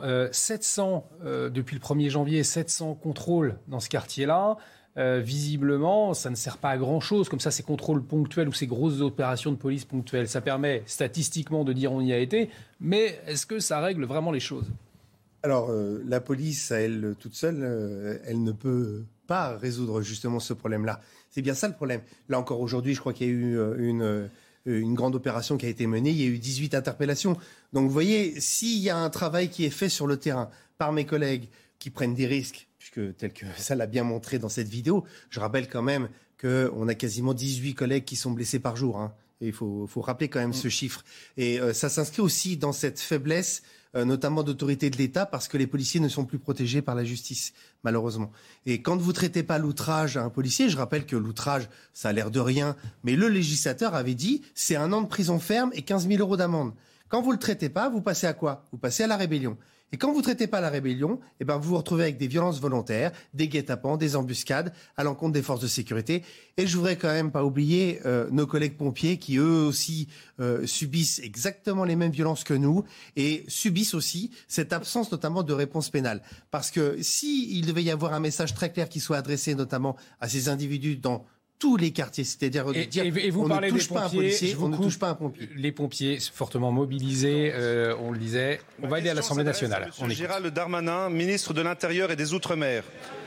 Monsieur le ministre, les incendies historiques en Gironde semblent désormais fixés après avoir brûlé plus de 20 000 hectares et déplacé près de 40 000 personnes, malgré les efforts surhumains déployés par les sapeurs-pompiers, agents de la sécurité civile, gendarmes, policiers, élus et bénévoles, je veux, je veux saluer leur héroïsme qui a permis de ne déplorer aucune victime. La réintégration des pompiers non vaccinés serait d'ailleurs bien utile au moment où chaque force vive compte. Des questions restent cependant toujours sans réponse, notamment sur le nombre et la disponibilité des Canadaires. Vous annonciez ici même le 19 juillet dernier que la France disposait de la plus grande flotte européenne en matière de bombardiers d'eau, ce qui est un mensonge, car sans les avions d'observation, nous sommes derrière l'Italie et derrière l'Espagne. Par ailleurs, le prépositionnement de Canadair en Gironde est réclamé par les élus locaux depuis des années. Or, l'indisponibilité du tiers de la flotte française à cause du manque d'entretien a conduit à ce qu'aucun Canadair ne soit présent en Gironde le 12 juillet quand les incendies se sont déclarés. Vous nous avez parlé d'une flotte européenne, mais elle ne serait constituée que de 12 Canadair et deux seulement positionnés en France. Si cette force européenne complémentaire est utile pour intervenir sur les grands incendies de forêt, il nous faut préserver une force nationale répartie sur le territoire. En misant tout sur ce programme européen, vous sacrifiez la flotte française et vous mettez en péril notre capacité à agir rapidement contre les incendies de forêt. Les pilotes de Canadair vous alertent depuis des années sur le vieillissement de leurs avions. Monsieur le ministre, ma question est simple. Quand comptez-vous enfin agir pour que la France rattrape son retard dans ce domaine afin d'éviter que d'autres départements ne vivent le même drame que celui de la Gironde? Je vous remercie. La parole est à Monsieur Gérald Darmanin, ministre de l'Intérieur et des Outre-mer. Merci Madame la Présidente, Mesdames et Messieurs les, les députés. Monsieur le député, je veux moi aussi redire, après 13 jours de lutte contre les flammes en Gironde, que les pompiers, les 2000 sapeurs-pompiers qui ont été mobilisés de Gironde, les formations militaires comme les pompiers de toute la France méritent notre respect, surtout que le bâti a été quasiment intégralement conservé, qu'il n'y a eu aucune victime de ces méga-feux. Je veux aussi, comme vous, les saluer.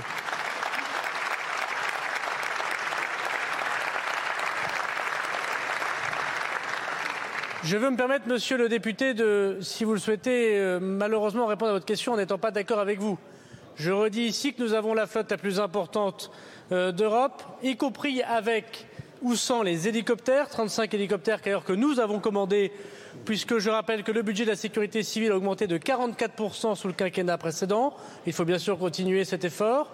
Je veux redire qu'il ne s'agit pas de flotte européenne, mais que désormais ces Canadaires sont payés à 90, puis désormais à 100% par l'Union européenne. Donc on peut dire aussi merci à l'Europe. Je veux dire que contrairement à ce que vous avez indiqué, monsieur le député, Dès qu'on a eu l'alerte de Gironde, une heure après, les avions étaient en train de faire les premiers largages au-dessus de ces feux, ce qui a d'ailleurs, monsieur le député, montré qu'il n'y a pas eu de champs pétrolifères qui ont été attaqués. Et je veux vous dire enfin, monsieur le député, que s'agissant des pélicans, c'est-à-dire certains avions, ils sont déjà possiblement dans les Landes ou euh, dans la Nouvelle-Aquitaine de manière générale et en Gironde en particulier qu'il faille réfléchir à la sécurité civile de demain lors du réchauffement climatique, bien évidemment. Faisons-le ensemble et ne trouvons pas de polémique là où il n'y en a pas. Je vous remercie, Monsieur le Ministre. Et le ministre de l'Intérieur, Gérald Darmanin, qui répondait donc à Grégoire de Fournas, euh, de Fournas député du Rassemblement euh, national de Gironde, sur la question des, incendies. Un mot peut-être, Yves Bourdillon. On voit hein, à l'après-incendie cristallise toujours aussi les tensions, notamment sur la question de la flotte européenne du manque de moyens Effectivement, puisque cette année, c'est quand même un, millésime déjà épouvantable, alors qu'on euh, n'est pas encore arrivé en août. Donc, 20 euh, 000 hectares, je crois, sur l'ensemble du territoire, c'est un chiffre très élevé. Et donc, c'est normal qu'il y ait de l'émotion. Et euh, donc, la polémique, ou du moins le débat, est légitime sur la disponibilité des, des, moyens, et notamment la proportion qui semble quand même assez élevée. À un moment, il y avait la moitié des avions étaient cloués au sol. Alors, c'est un peu normal, parce que c'est des avions qui opèrent dans des conditions absolument épouvantables. Donc c'est normal qu'on les révise régulièrement, mais il y a peut-être un travail à faire là-dessus pour que la flotte soit plus disponible. Dominique de Montvalon, une réaction également. une réaction, euh, d'abord, c'est un échange euh, ministre-opposition qui est euh, démocratique, républicain. puisqu'on en parlait sur ouais, tout à l'heure, ils sont non d'oiseaux. Ils sont pas d'accord, ils ont deux analyses, on n'est pas, on n'est pas dans, dans, dans la La deuxième chose que je voudrais dire, c'est que flotte européenne, ça renvoie un peu dans la sémantique à armée européenne, si je puis dire. Exactement, Il n'y a pas de flotte européenne sous commandement unique, euh, mm. flotte de Canadair par exemple, mm. ou assimilée, etc. Et il y a une coordination. Moi, je dirais qu'il y a une coordination européenne qui s'est accentuée, qui doit s'accentuer. Mais précisons les choses, c'est pas un commandement unique qui se situerait à Munich ou à, ou à Bordeaux, en Gironde, etc. C'est mettre en commun euh, les, les, forces que les uns les autres ont pour euh, combattre les, les incendies quand ils viennent. Et on en revient à, notre débat qui nous animait il y a quelques instants sur la situation du quartier de la Guillotière à, Lyon. Est-ce que c'est un quartier à l'abandon? Euh, Vous pointiez du doigt aussi la nécessité euh, des peines exemplaires prononcées par la justice. À ce propos, je vous propose d'écouter le garde des Sceaux. Euh, pour lui, police et justice sont dans la même barque républicaine. On l'écoute, on en parle ensuite. La police et la justice sont dans la même barque républicaine. C'est quelque chose auquel nous sommes tous les deux, je crois, particulièrement attachés. Nous avons besoin, bien sûr, j'ai besoin des forces de sécurité intérieure pour porter un projet qui est un projet de simplification. Et je pense que les forces de sécurité intérieure ont besoin d'un bon fonctionnement du couple police-justice. La police et la justice euh, dans la même barque euh, républicaine, une barque qui ne coule pas, on l'espère. Ça s'appelle la chaîne pénale. Voilà, mais il faut que la chaîne pénale soit bien huilée. Et pour être bien huilée, il faut que euh, tous les maillons de la chaîne euh, fassent leur travail et les moyens de faire leur travail aussi, parce qu'il faut reconnaître qu'il euh, n'y a pas un ministère qui a été plus abandonné que l'autre. Les deux ont été souvent mis un peu de côté. Je rappelle que, ne serait-ce que pour la mission sécurité, c'est un peu plus de 3%, notamment du budget de l'État. Alors pour une mission régalienne majeure, bah, ça pose quand même question. Donc il y a eu des efforts consentis ces dernières années. C'est vrai sous le coup du plan de relance. C'est vrai que le ministre de l'Intérieur euh, a euh, quand même mis un coup de collier euh, sur le budget. Il y a une loi d'orientation et de programmation qui va arriver. Maintenant, il y a l'autre volet, l'autre volet justice, et on espère effectivement que ce volet-là va se mettre en route, va pouvoir donner notamment les outils de travail pour les policiers avec un vrai choc de la simplification de la procédure pénale. Et puis après, derrière, une politique pénale digne de ce nom parce que c'est vrai qu'il y a, un sondage qui a été notamment diffusé il y a quelques jours. Et quand on voit que 73% des Français ne, enfin, estiment que la, la, la justice, est vraiment en décalage par rapport à ce qui doit être rendu, quand on sait que la justice, elle doit euh, se prononcer au nom du peuple et que le peuple commence à être en divorce avec sa justice, et eh ben là, ça pose question. Yves Bourdillon, c'est euh, justement ce couple police-justice à repenser? Eh bien, disons que s'ils sont dans le même bateau, euh, c'est pas certain qu'ils rament toujours dans le même sens ou en cadence, mm. puisque euh, on sait bien euh, les itinéraires des gens, des délinquants le montrent régulièrement avec les multirécidivistes où à chaque fois, si vous me passez l'expression, on se dit mais qu'est-ce qu'il fout dehors? Il y a quand même un problème que les policiers arrêtent des délinquants et ils sont relâchés pour X raisons. Il n'y a plus de place en prison. La prison, c'est l'école du crime. Bon, en même temps, la rue aussi peut être l'école du crime.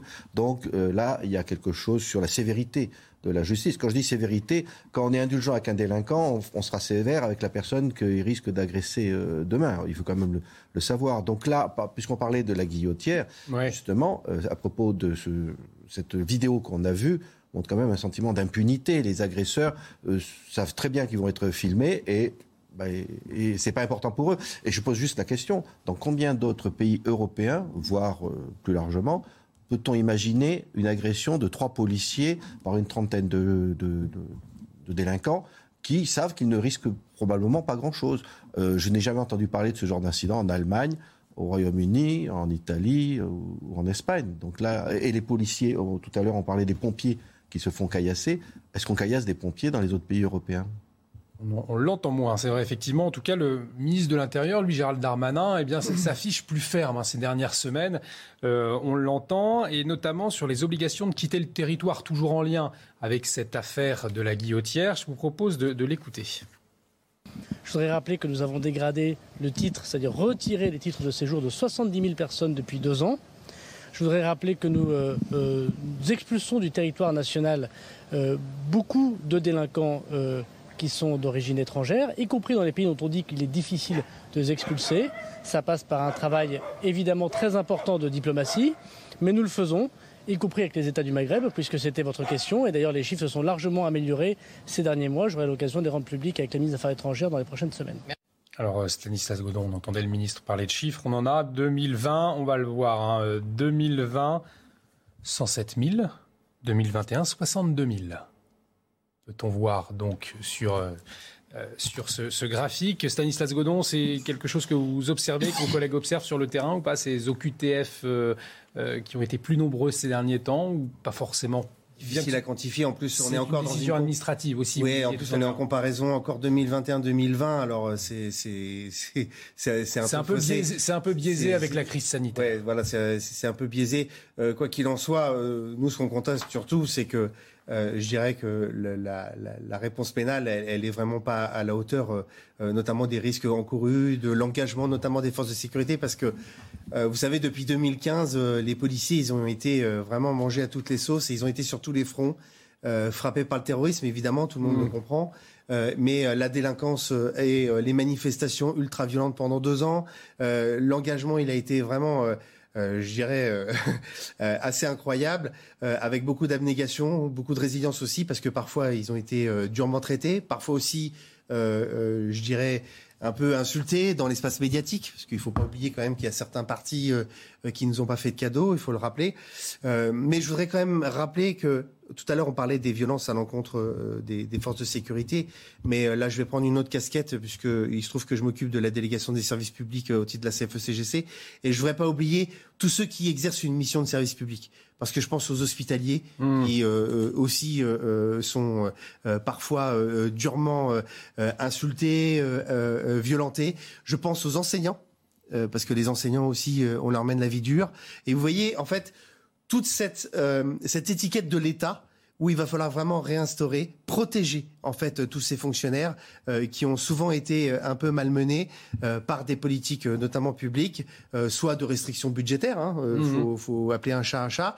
Et puis là maintenant on est en train d'essayer de rattraper, mais vous savez pour rattraper, reprendre du terrain, eh ben ça va prendre du temps ou alors il faut vraiment qu'il y ait, euh, je dirais, un choc budgétaire et on espère qu'il sera euh, vraiment euh, mis en place très très rapidement parce que sinon ce sont les fonctionnaires qui vont se désengager par rapport alors, quand je parle de désengagement, c'est-à-dire qu'il va y avoir des difficultés de recrutement. Difficultés de recrutement, ça veut dire que vous êtes après en sous-effectif. Et quand vous êtes en sous-effectif, vous ne rendez pas le service public digne de ce nom. Alors, je vous propose à présent d'ouvrir le chapitre des Jeux Olympiques. On continuera d'en parler euh, à 15h30 avec de, nouveaux invités. On va terminer cette première partie avec vous sur le sujet.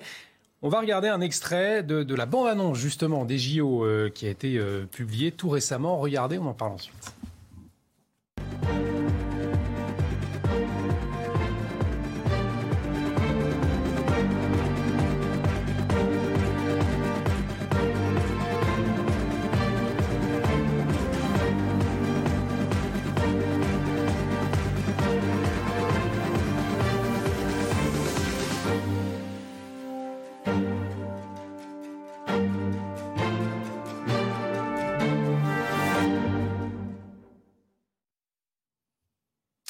Alors c'est vrai qu'en image, ça donne envie. Euh, on a deux ans. On a deux ans pour s'y préparer. Il y a quand même beaucoup d'interrogations, notamment sur la question de sécurité. Deux ans, Yves Bourdillon, est-ce que c'est pas trop court?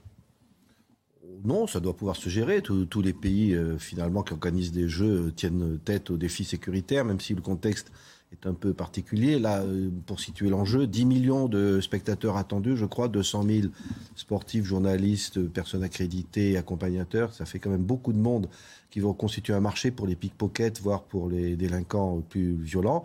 Donc là, il y a un vrai défi qui, au vu de ce qui s'est passé pour, euh, au Stade de France pour la finale de la Coupe d'Europe, euh, a, de, quoi quand même nourrir les inquiétudes, puisque il faut, à la limite, deux ans, c'est pas trop court si on ne se réfugie pas dans le déni comme le gouvernement l'avait mm. fait un peu après euh, ces événements au Stade de France, en reconnaissant qu'il y a un problème, c'est-à-dire qu'il y a des bandes qui euh, vont euh, peut-être être à l'affût dans les transports en commun pour détrousser des spectateurs et qu'il faut donc des unités mobiles, des moyens de renseignement, je ne sais pas, des drones, des, des réseaux de communication rapides pour pouvoir intervenir et les interpeller. C'est ça le, qu'il faudra mettre en place. Alors justement, Stanislas Godon, est-ce que la police est prête aujourd'hui, ou en tout cas se prépare suffisamment bien euh, pour être prête le jour J euh, lors des, JO dans deux ans tout pile 2024 alors, euh, il y a de grosses inquiétudes parce que d'abord, je rappelle que la décision de, de faire cette cérémonie d'ouverture des Jeux inédite, qui n'a jamais existé dans l'histoire,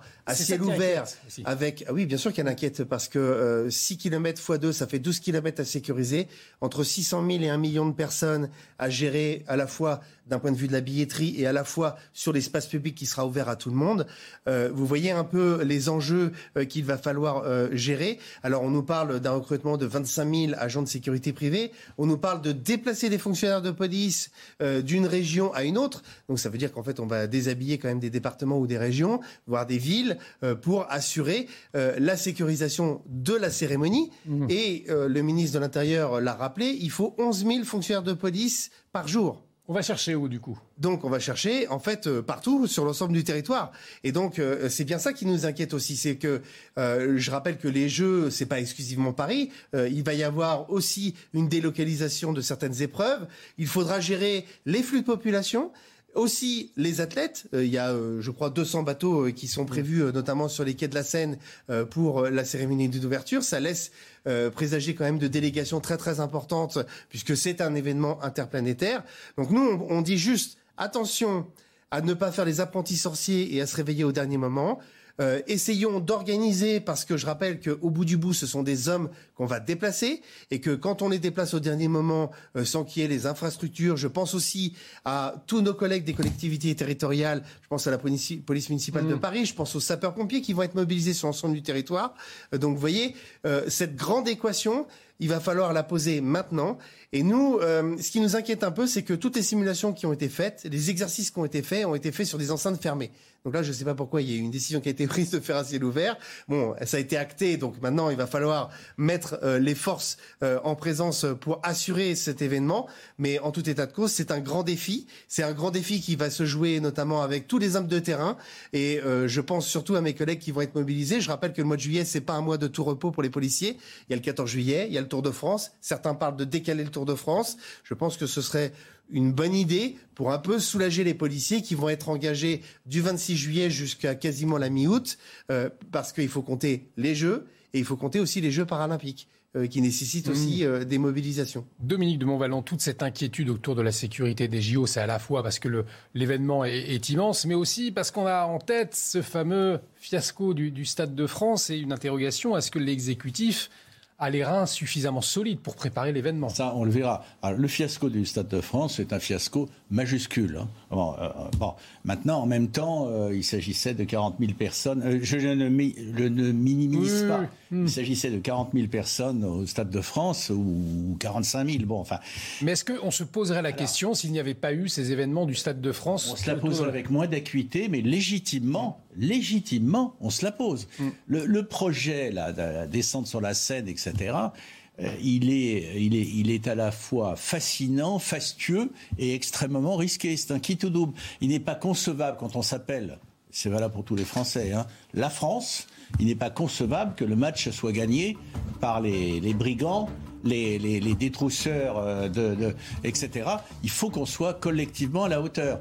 D'ailleurs, vous voyez, dans un sondage, on voit que euh, Ce sera le mot de la fin. Ils ne sont pas encore complètement dans les Jeux Olympiques, ils ont d'ailleurs hmm. parfaitement raison, ils ont le temps de s'y mettre. Mais par contre, ça, les fascine, cette histoire-là. Mais attention, interdiction de se planter. Hein. Alors les JO, sur vous notamment. Les JO, on va continuer d'en parler à 15h30, mais avec euh, d'autres invités. Je vous remercie infiniment Dominique de Montballon, Yves Bourdillon, Stanislas Godon d'avoir apporté votre éclairage, d'avoir joué le jeu du débat sur euh, ce, ce, plateau. On se retrouve dans un instant pour la suite de la belle équipe, partie 2. A tout de suite sur CNews.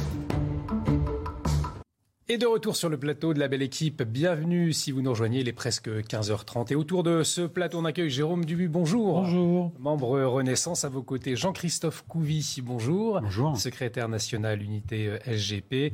Johan Usaï, on ne vous présente plus, journaliste politique CNews. Bonjour euh, Johan.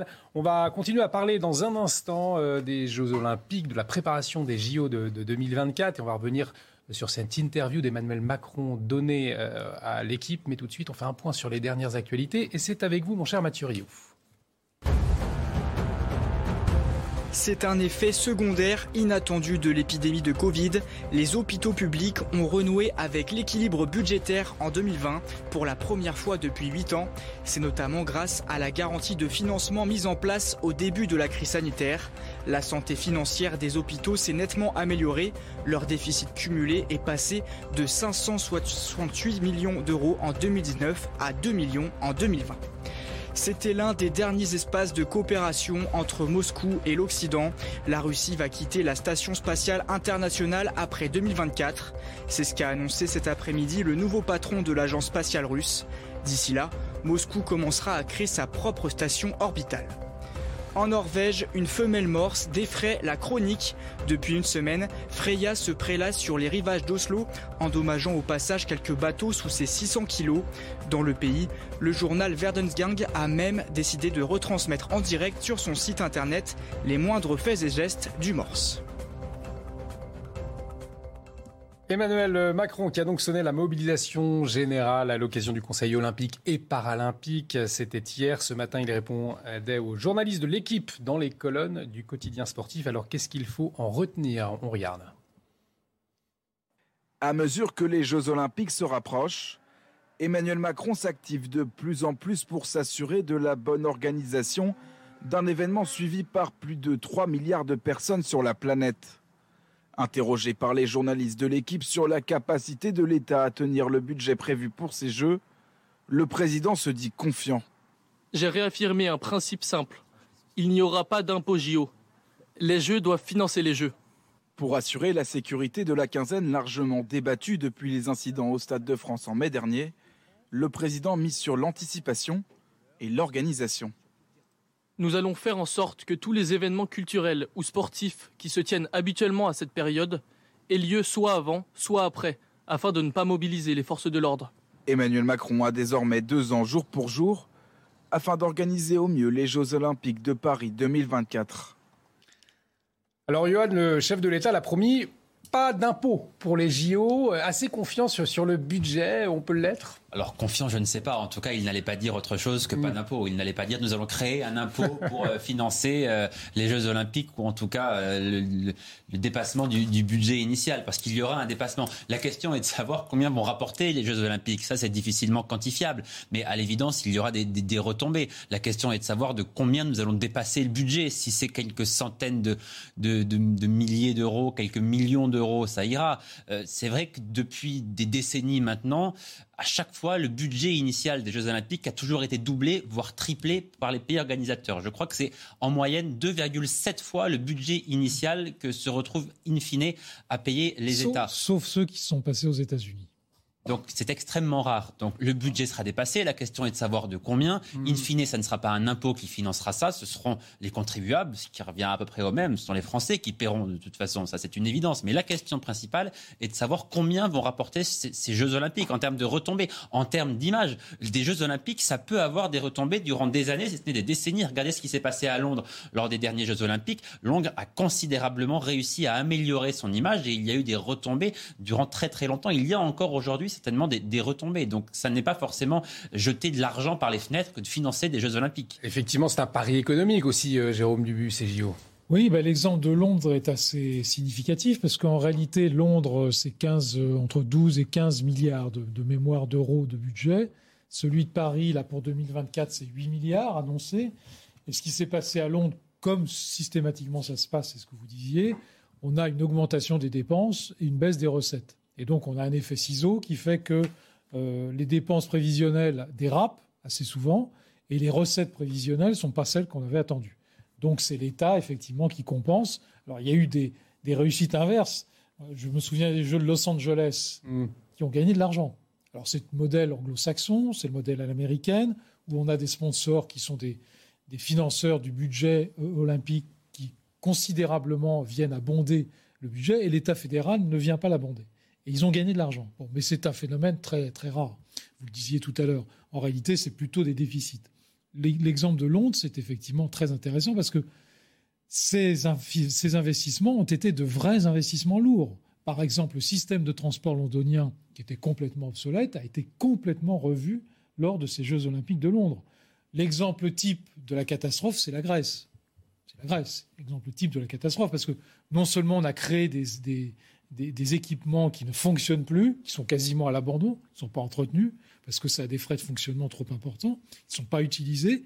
Et puis, il y a eu un déficit colossal qui n'a servi strictement à rien. C'est-à-dire qu'en réalité, il n'y a pas eu d'effet de, sur les infrastructures, il n'y a pas eu d'effet économique. Et donc, c'est ce, niveau-là qu'il faut éviter, mais je pense qu'on va l'éviter.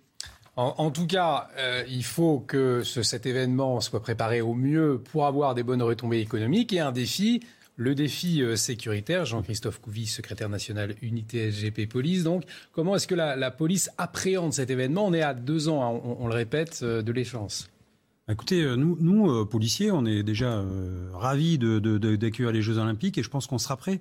Enfin, on a un savoir-faire français.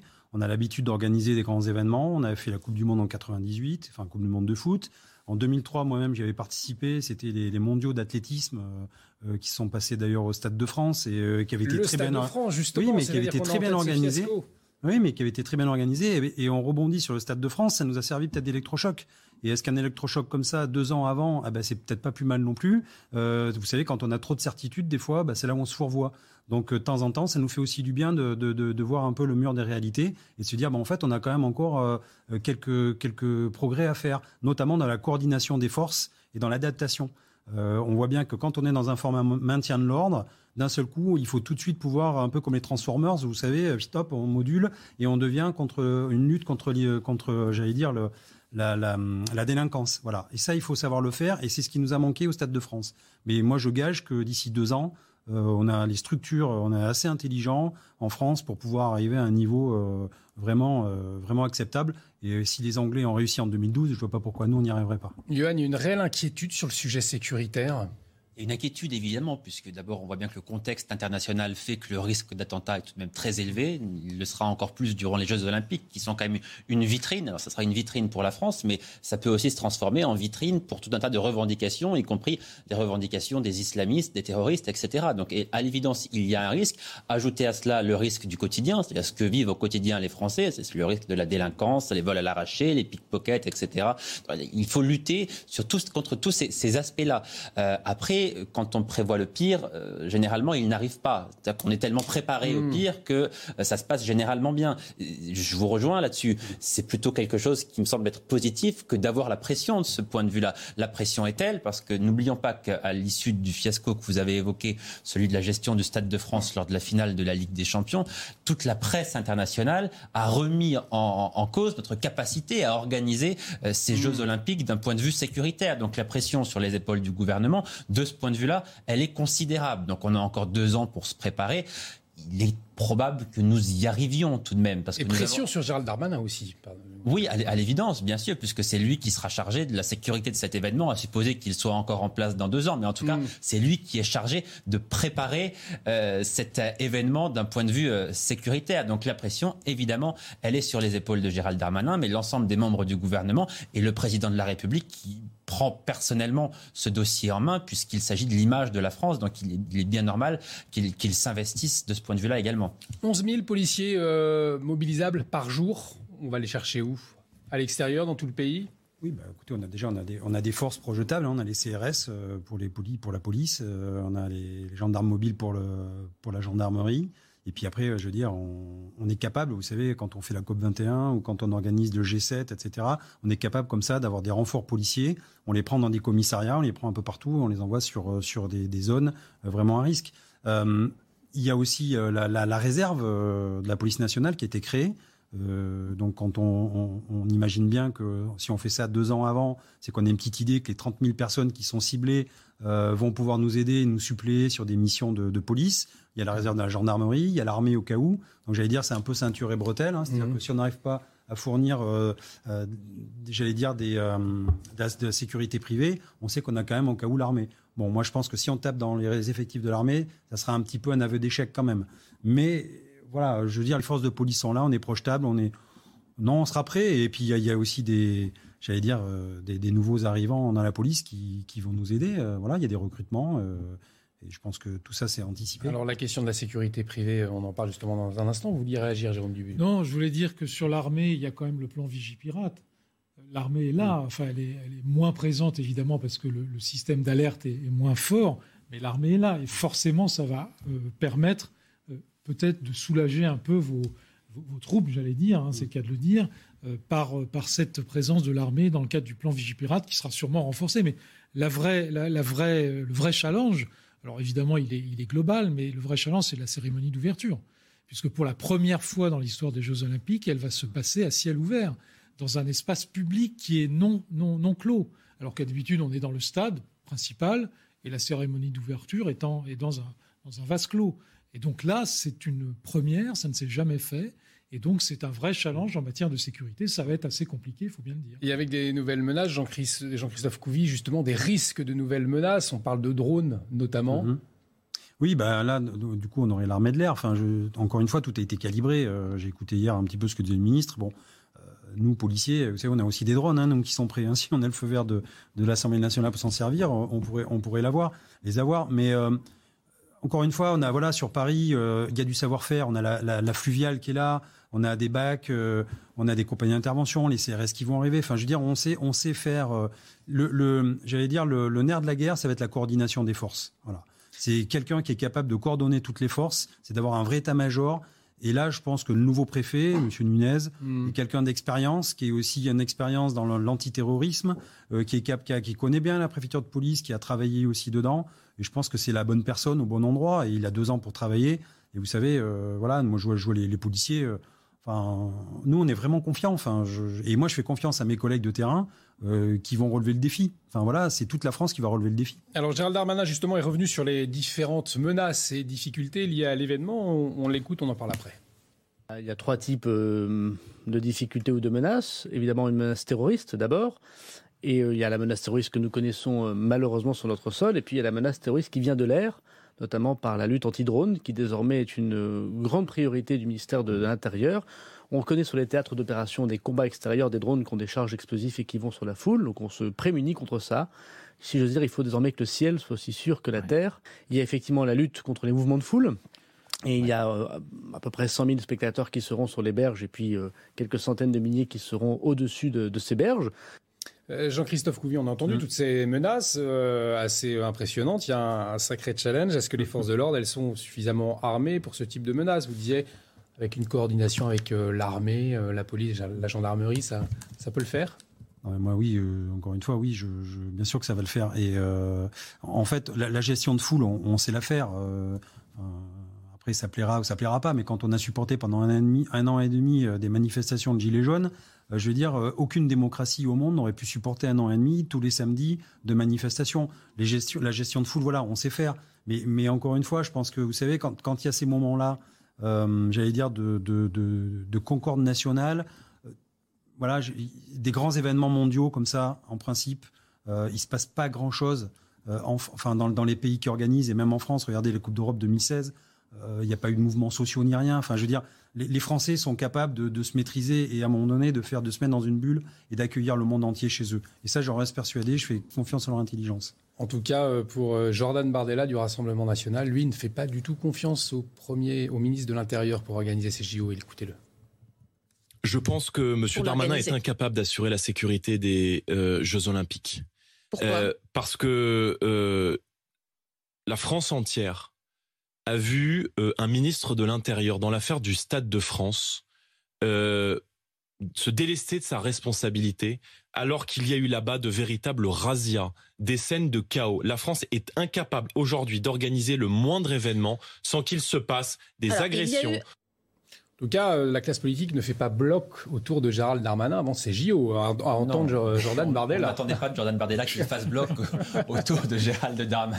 Vrai. Le Rassemblement national fait partie de ceux qui demandent la démission du ministre de l'Intérieur depuis le lendemain de sa nomination, en gros. Alors, euh, parfois, euh, à, juste titre, j'allais dire. Enfin, à juste titre. En tout cas, les critiques sont parfois assez légitimes concernant la gestion du Stade de France. À l'évidence, il y avait une responsabilité du ministère de l'Intérieur. D'ailleurs, le rapport du Sénat l'a très clairement montré. Il met en cause directement, les sénateurs mettent en cause directement Gérald Darmanin. Quand on est ministre de l'Intérieur, on est responsable des événements de type de celui de la finale de la Ligue des Champions. Donc il a commis une faute dans la gestion de cet événement avec les images que l'on a vues. Deuxième faute, il a commis une faute en mentant, en mentant vraisemblablement en toute connaissance de cause, en incriminant des personnes qui n'étaient pas responsables pour se décharger d'une partie de ses responsabilités. Là encore, ce n'est pas moi qui le dis, ce sont les sénateurs. Donc à l'évidence, le ministre de l'Intérieur s'est mis en faute. Il ne faudrait pas que ça recommence lors des Jeux Olympiques. Encore une fois, ça servira sans doute de leçon. Voilà, tirons des choses positives de tous les événements négatifs qui se produisent dans notre pays. En tout cas, on va essayer de faire en sorte que ça ne se reproduise pas. Le gouvernement, me semble-t-il, là, est mobilisé sur ces questions. Il y a une réunion à l'Elysée. On voit bien que ce sont des questions au cœur de l'actualité. Donc, il me semble que le gouvernement est mobilisé de ce point de vue-là. Gérald Darmanin est-il l'homme de la situation? Après, il revient au parti politique de le dire. Ce n'est pas à moi de prononcer là-dessus. Jérôme Dubu, le bah, gouvernement a tiré les conclusions du fiasco de, du D'abord, il y a eu le rapport euh, du Sénat, effectivement, mais qui était un rapport à caractère plutôt politique que technique. Et puis, il y a le rapport du préfet Cadeau qui vient de sortir, qui est donc le délégué interministériel aux Jeux Olympiques, qui a rendu un rapport euh, pour un préfet et pour un membre de, de l'administration centrale, qui est un rapport dur euh, sur le manque de sécurité, sur le manque d'organisation, et qui préconise un certain nombre de choses. Donc ce rapport, il fait, un peu la Bible de ce, qui, de ce qu'il va falloir faire, donc il faut le mettre en place Ça va pas être simple. Il faut être très vigilant. Moi, je me souviens euh, qu'effectivement, on a organisé, la France a organisé beaucoup de manifestations sportives mmh. prestigieuses et internationales avec succès, vous l'avez rappelé. Simplement, je me rappelle aussi de la Coupe du Monde de 98 qui avait très mal débuté. Souvenez-vous à Lens ce qui s'était passé. Il y avait eu un mort euh, avec causé hooligan allemand, si mes souvenirs sont bons. Donc attention, faisons très attention. Euh, rien n'est gagné. Alors là, on n'a pas ce phénomène de hooliganisme qui d'ailleurs a été contraint peu, à peu près partout en Europe, en Angleterre, en Allemagne, etc., mais qui peut ressurgir euh, notamment euh, à, la, à, la, lumière de, de ce genre d'organisation. Donc soyons extrêmement vigilants et faisons en sorte que M. Bardella soit démenti profondément en 2024. Johan, 30 secondes pour clore sur ce sujet. Oui, il y a la sécurité du quotidien, ce qu'on appelle la sécurité du quotidien. Il faudra veiller à ce que les pickpockets soient mis hors d'état de nuire lors de ces Jeux Olympiques. Voilà, que, que la délinquance ne vienne pas perturber la délinquance traditionnelle, hélas, telle que nous la connaissons en France, ne vienne pas perturber les Jeux Olympiques. Mais il y a encore une fois la menace terroriste, qui est une menace un peu différente que celle que nous avons connue lors des années précédentes. Le contexte international fait que cette menace a un peu changé d'envergure. Et je crois qu'il eût été très difficile pour n'importe quel pays au monde d'organiser ces Jeux Olympiques-là, en raison notamment de la guerre en Ukraine, mais pas uniquement parce que précisément le contexte international a, changé. Cette menace est un peu différente aujourd'hui. Donc, dans tous les cas, ce genre d'événement euh, international va devenir de façon de plus en plus compliqué à organiser dans les années à venir. Allez, vous restez avec nous. On va parler euh, dans un instant d'insécurité, plus précisément dans le quartier de la Guillotière à, Lyon. On en parle. Est-ce que ce quartier a été laissé à l'abandon? Un policier euh, lyonnais sera avec nous. À tout de suite sur CNews. De retour sur le plateau de la belle équipe, bienvenue si vous nous rejoignez. Dans un instant, on ira à Lyon, on ira retrouver Sébastien Gendreau, secrétaire départemental unité euh, SGP Police. On, parlera du quartier de la Guillotière. Est-il laissé à l'abandon? On fera un détour également par l'Assemblée nationale euh, pour les questions au gouvernement. Mais tout de suite, un point sur les dernières informations et c'est avec vous Mathieu Rio. Rebonjour mon cher Mathieu. Rebonjour Olivier. Deux semaines après le début des deux énormes incendies en Gironde, la dune du Pilat doit rouvrir demain. C'est ce qu'a annoncé la préfecture. Ce site naturel iconique ne sera accessible que par bus car son parking a été endommagé à 60%. Par ailleurs, l'accès au massif brûlé restera interdit. Écoutez le maire de la Thèse de Bûche. Oui, nous comptons bien sûr la réouvrir. Ça devrait se faire euh, de façon euh, très très rapide. Nous attendons euh, le communiqué de presse de Madame la, préfète. Voilà, mais ça devrait ça devrait se réouvrir, oui. Peut-être peut-être peut-être demain, peut-être demain, ouais, ouais, demain. Sauf contre ordre, sauf contre ordre, je dis bien. on devrait pouvoir la réouvrir demain matin. Nous mettons d'assez gros moyens. Une réouverture rendue possible par le travail acharné des pompiers.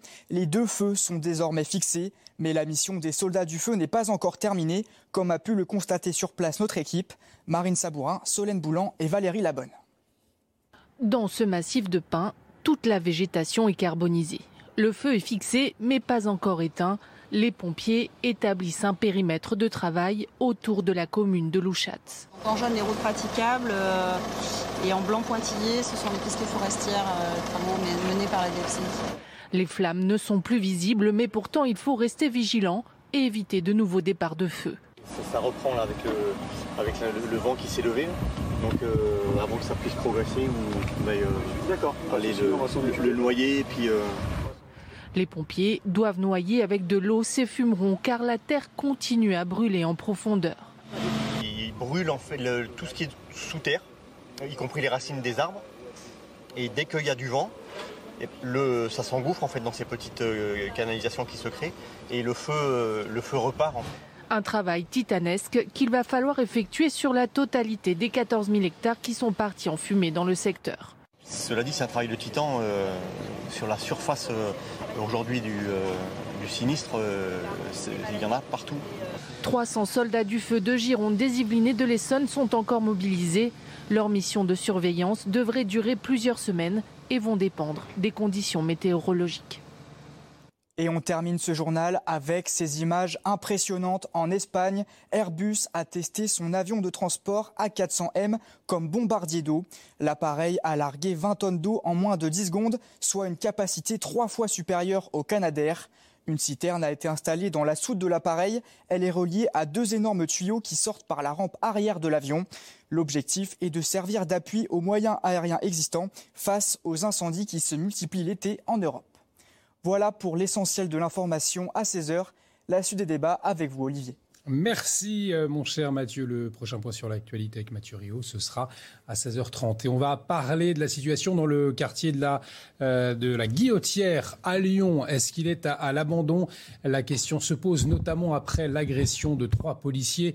Euh, c'était la semaine dernière dans, ce quartier. On va retrouver pour en parler Sébastien Gendreau. Il est secrétaire départemental unité SGP Police. Merci d'avoir accepté notre invitation. Avant de parler plus précisément de ce quartier. Peut-être un mot sur l'enquête. Le parquet a ouvert deux enquêtes distinctes après les faits de violence contre trois de vos collègues. Quels sont les, derniers éléments euh, à votre connaissance? Eh bien, les derniers éléments que j'ai à ma disposition, c'est qu'il y a un individu qui devrait être déféré euh, aujourd'hui euh, dans le cadre de la deuxième enquête citée par la Sûreté départementale pour les faits de violence commis à l'encontre de mes collègues.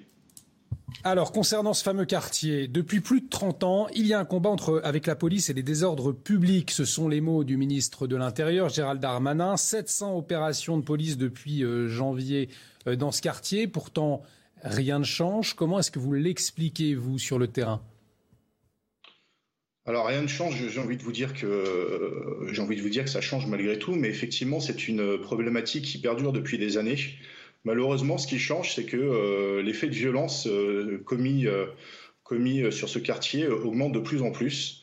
Et j'ai envie de vous dire très simplement que je pense qu'il faudrait une présence policière beaucoup plus, beaucoup plus récurrente.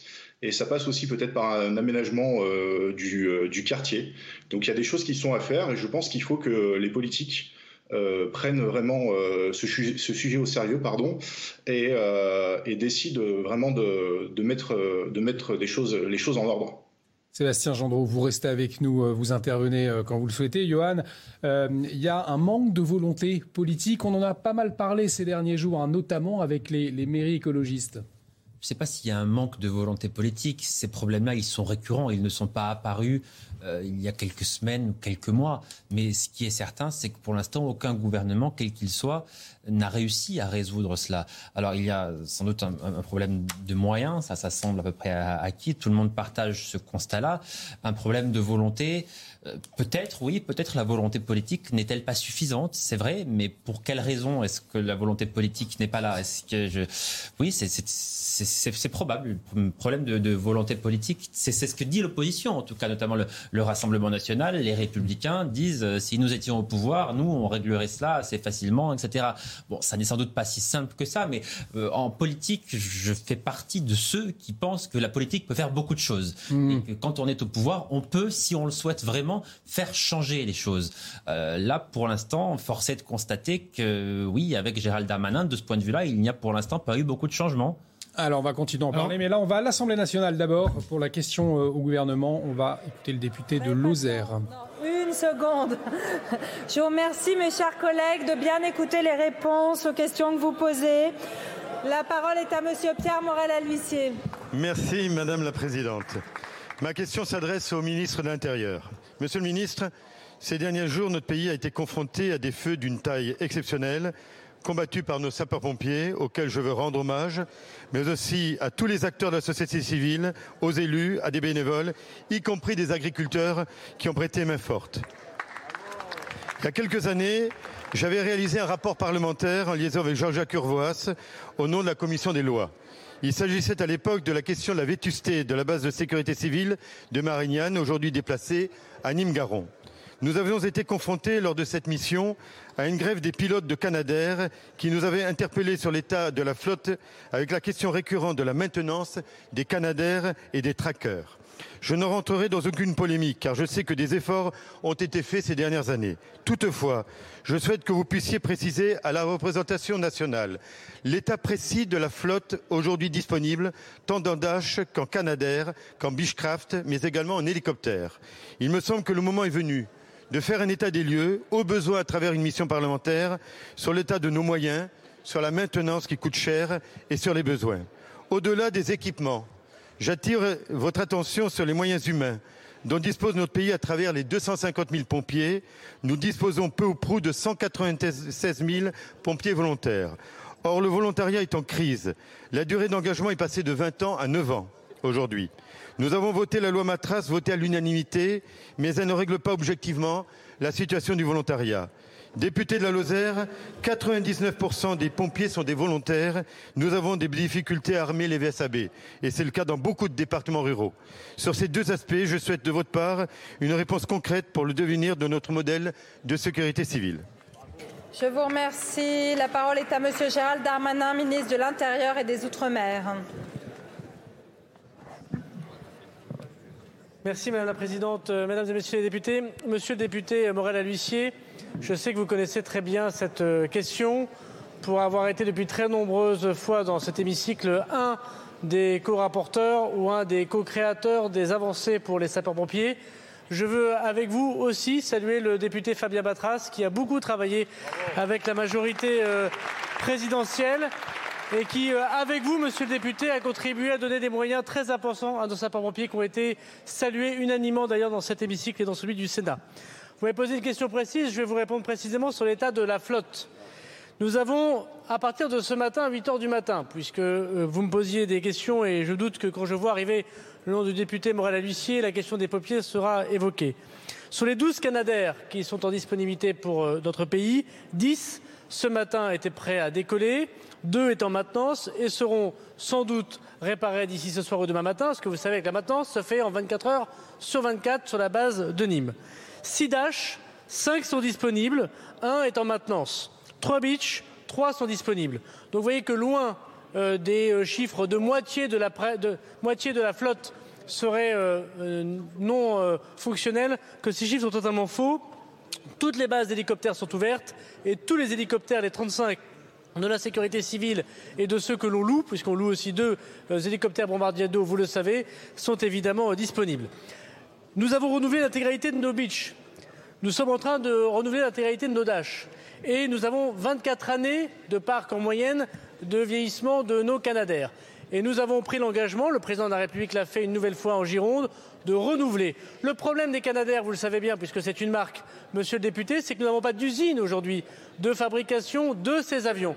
Et donc nous travaillons avec l'Union européenne et merci l'Europe, un grand merci à l'Europe pour relancer en européen ces Canadaires. Oui, on peut dire merci à l'Europe. Merci, monsieur le ministre. La parole est à monsieur Philippe Alors, Gérald. Darmanin qui répondait donc à Pierre Morel Albuissier, euh, député Lyotte, Liberté et Territoire, député de la Lozère. Toujours Jérôme Dubuis sur cette question qui, euh, qui interroge de- du Canadair, de la, la flotte euh, française, la flotte européenne. Il demandait une mission euh, parlementaire, une bonne idée selon vous? Oui, on avait parlé d'une commission d'enquête Mm. euh, parlementaire, effectivement, pourquoi pas, mais euh, on va un peu euh, enfin, savoir euh, de manière un peu approfondie et, littéraire ce que l'on sait déjà. C'est-à-dire qu'il y a un certain nombre de Canadaires qui effectivement étaient en maintenance, que donc ils n'étaient pas disponibles, que maintenant ils le sont. Bon, bah tant mieux, voilà. Mais s'il manque, euh, je regardais le reportage très intéressant là sur euh, les capacités d'avions, de lignes euh, de servir de Canadair méga XXL, c'est très intéressant parce que ça veut dire qu'on peut reconvertir sans racheter des Canadair. Donc ça, c'est très intéressant, il faut le développer. Cette idée de mission parlementaire, Johan, en, en un mot, c'est quelque chose qui, qui peut. euh, Écoutez, une mission parlementaire, ça n'est jamais inintéressant en soi. Mais c'est vrai que le constat, enfin, on, on- on le connaît déjà. connaît. Que, que va dire de plus le rapport? D'abord, Emmanuel Macron a déjà acté qu'il fallait avoir plus de moyens, que les moyens, la capacité allait être augmentée. Il a acté euh, l'achat de nouveaux équipements, l'achat de nouveaux avions pour lutter contre les feux de forêt. Enfin, la feuille de route du gouvernement maintenant pour amplifier euh, la réponse en cas d'incendie comme ceux que nous avons connus ou que nous connaissons encore en ce moment. La, la feuille de route du gouvernement, là, pour le coup, on la connaît. Elle a été dévoilée lorsqu'Emmanuel Macron s'est rendu en personne à la test de bûche il y a quelques jours. Après, vous n'éviterez pas, évidemment, des gens qui veulent se saisir de n'importe quelle polémique, de demander une commission d'enquête. Alors, si c'est au Sénat, on dira que c'est à cause du gouvernement. Si c'est à l'Assemblée, selon le rapporteur qui est désigné, euh, ça sera à cause du gouvernement, à cause des gouvernements précédents. Bref, euh, on n'en sort pas, quoi. Allez, on C'est pas l'intérêt. On, on va continuer notre discussion autour du quartier euh, de la Guillotière à, à Lyon, qui euh, suscite beaucoup d'interrogations. On est toujours avec Sébastien Gendreau, secrétaire départemental unité SGP Police. Je vous repose la question, Sébastien Gendreau. Est-ce que c'est un quartier à l'abandon aujourd'hui, le quartier de la Guillotière, selon vous? Non, je dirais pas ça. Je dirais pas que c'est un quartier à l'abandon. Je dirais simplement que, euh, pour revenir à ce que j'évoquais tout à l'heure, c'est que euh, nous avons déjà sur Lyon de réels problèmes d'effectifs. Si euh, nous avions plus d'effectifs policiers sur le terrain, nous pourrions avoir une présence plus quotidienne et effectuer des opérations plus récurrentes, et ce qui emmènerait probablement à un résultat beaucoup plus efficient. Est-ce que vous avez le sentiment d'un manque de volonté politique? On en parlait il y a un instant. Écoutez, ça fait, euh, si ça fait 30 ans que ça dure, je pense qu'effectivement, quand on veut, on peut. Et donc, je pense qu'effectivement, il y a une volonté euh, politique qui devrait euh, être plus prégnante sur ce quartier-là. il faut savoir que depuis 2-3 jours maintenant, il y a des opérations de police qui ont lieu, mais malgré tout, ce n'est pas suffisant. Il ne faut pas réagir à, ce qui s'est passé, il faut agir en amont. Donc oui, c'est aux politiques de prendre ce sujet en main. Jean-Christophe Couy, vous, vous partagez cette, cette analyse? Bien sûr. Euh, euh, vous savez, euh, par exemple, là, sur la guillotière, la brigade de spécialisés de terrain qui a été créée récemment, alors c'était d'un bel habillage. En fait, il y a eu une vingtaine de fonctionnaires alors qu'il en faudrait à minima 30. Donc déjà, on crée une brigade qui est même pas complète. Après, mes collègues me disaient que sur l'agglomération de Lyon, il manque entre 2 et 300 fonctionnaires de police actuellement pour avoir des effectifs vraiment dignes de ce nom. C'est la même chose, par exemple, en Seine-Saint-Denis. Il manque 300 fonctionnaires. Donc, on voit qu'il y a des endroits comme ça, en plus, où il y a une, criminalité qui est prégnante. Et c'est là où on n'a pas beaucoup d'effectifs. Et il y a un manque criant d'effectifs. Là, en l'occurrence, nos collègues travaillent tous les jours, ils sont sur le terrain. Et en fait, le, j'allais dire la victoire, le gain, on l'a en faisant de l'occupation de terrain. Il faut pas lâcher le terrain. C'est comme ça. On faut pas faire des petits bons offensifs comme on fait là. C'est-à-dire qu'on envoie euh, trois pauvres collègues au casse-pipe et puis on se rend compte que bah, y a plus de délinquants que, de policiers, que du coup, euh, enfin, je sais pas dans quelle démocratie accepterait euh, qu'on lynche des, des, policiers et que des, j'allais dire, une foule prenne parti pour un délinquant qui vient de qui vient de, d'arracher un collier. Enfin, y a, j'ai l'impression qu'il y a qu'en France qu'on voit ça. Donc à un moment donné, voilà, il faut, il faut aussi montrer que l'État est fort. Et pour, être, pour montrer que l'État est fort, il faut mettre des effectifs pérennes. On envoie les CRS, on occupe le terrain pendant quelques temps, les CRS font le ménage, ils quadrillent le terrain, l'ordre revient, et après, derrière, eh ben, on intervient avec des, effectifs justement en, en nombre et surtout une enquête et on interpelle tous les fauteurs de troubles et ceux qui n'ont rien à faire. Il faut le dire, sur le territoire français, il faut juste appliquer la République, la loi de la République. Donc les, les, les, les, j'allais dire les délinquants qui ont des OQTF, qui n'ont rien à faire sur le territoire français, bah, je suis désolé. Bah, bah on, va écouter euh, justement dans un, hein. on, va écouter Gérald Darmanin, mais vous vouliez réagir justement, Jérôme? Oui, sur l'affaire de ces quartiers dissensibles, zones de non-droit, etc. Bref, vous les appelez comme vous voulez il y a un double phénomène en réalité. Il y a d'abord, M. Gendron l'a dit effectivement, et je, partage parfaitement ce qu'il a dit. Il y a d'abord le rétablissement effectivement de la sécurité immédiat, si possible, avec un renforcement des effectifs et une réponse pénale, on n'en a pas parlé, qui doit être à la mesure de ce qui se passe, c'est-à-dire qu'elle doit être ferme et dissuasive. Et puis vous avez la rénovation urbaine et la requalification des quartiers, ça c'est une opération à 10 ans. On en a fait un certain nombre en France. Il y a eu des réussites parfaites. Moi, quand j'étais maire adjoint euh, dans le 17e arrondissement en charge de l'urbanisme, on a rénové le quartier Borel, mmh. Bois-le-Prêtre, où il y a 3000 logements sociaux, 100% logements sociaux. On y a mis de l'accession sociale à la propriété, on y a mis de l'accession à la propriété, on a mis du logement intermédiaire. Bref, on a changé la population. Et c'est comme ça qu'on peut le faire. Mais ça a demandé 10 ans. Donc il y a l'opération à court terme, effectivement, rétablissement de l'ordre. Et puis il y a l'opération à moyen terme, qui est le changement général de la population et du quartier, en remettant aussi des commerces, en faisant revenir des entreprises, en recréant des emplois. Et ça, c'est du long terme. Et moi, je regrette un peu, hein, je vous le dis très clairement, j'appartiens à la majorité, mais je regrette un peu que pendant les cinq années qui viennent de se passer, on n'ait pas euh, donné raison à M. Borloo, qui avait créé l'ANRU, qui s'est avéré une réussite. Alors ça coûtait très cher, mais ça s'est avéré une réussite parce que ça a permis de rénover des quartiers. Et je crois qu'il faut avoir au moins un, an, un acte 4 ou 5 de l'ANRU sur ces quartiers-là, et notamment celui de Lyon. Effectivement, Johan, pas de volonté euh, politique à long terme sur ces quartiers, justement, ou en tout cas pas d'annonce, pas de plan? Oui, c'est vrai que le, le rapport Borloo, en l'occurrence, avait beaucoup fait parler. Emmanuel Macron avait balayé ça d'un revers de main. Ça avait mmh. d'abord été extrêmement mal perçu, d'abord par les Français, je crois. Ça avait donné le sentiment. Emmanuel Macron avait donné le sentiment finalement de de ne pas prendre le problème à bras le corps, presque Mm. de ne pas s'en préoccuper, en l'occurrence en considérant que peut-être les problèmes étaient un peu exagérés. Bon, alors depuis, j'ai l'impression qu'il a quand même un peu évolué de ce point de vue-là, qu'il a pris conscience de ce qui se passait réellement en France. Il a mis du temps. Hein. C'est qu'au début de son quinquennat, il ne parlait pas du tout de ces problématiques-là. C'est quelque chose qu'il semblait même euh, quelque part nier. Donc il y a eu une évolution de ce point de vue-là, à l'évidence. Pour revenir sur les OQTF, quand on parle de volonté politique, là, sur les OQTF, oui, là, c'est clairement du ressort de la volonté politique, parce qu'on voit que la France est le mauvais élève de l'Europe. On, applique entre 10 et 15% des OQTF. Euh, La moyenne européenne est plutôt de l'ordre du double, aux alentours de 30 L'Allemagne arrive à expulser plus de la moitié de ceux qui font l'objet d'une obligation de quitter le territoire français. Donc on voit que la France, clairement, de ce point de vue-là, est le mauvais élève. C'est une question de volonté, parce que quand on se compare aux autres, là en l'occurrence, on ne se rassure pas, mais on s'inquiète, ce qui est problématique quand on sait que les Français considèrent que de toute façon, il y a en France trop d'immigration. Je vous rappelle ce sondage pour CNews que nous avons publié il y a un mois. 65% des Français considèrent qu'il y a trop d'immigration. Donc à l'évidence, quoi qu'il arrive, il faut reconduire ceux qui euh, se livrent à, des délits sur le territoire français. Les Français ne comprennent plus que ces personnes se trouvent encore sur notre territoire alors qu'elles ont été condamnées à l'expulsion. Et bon, je crois qu'il faut bien avoir en tête que la réponse ponctuelle, la réponse immédiate de rétablissement de la sécurité ne suffit pas.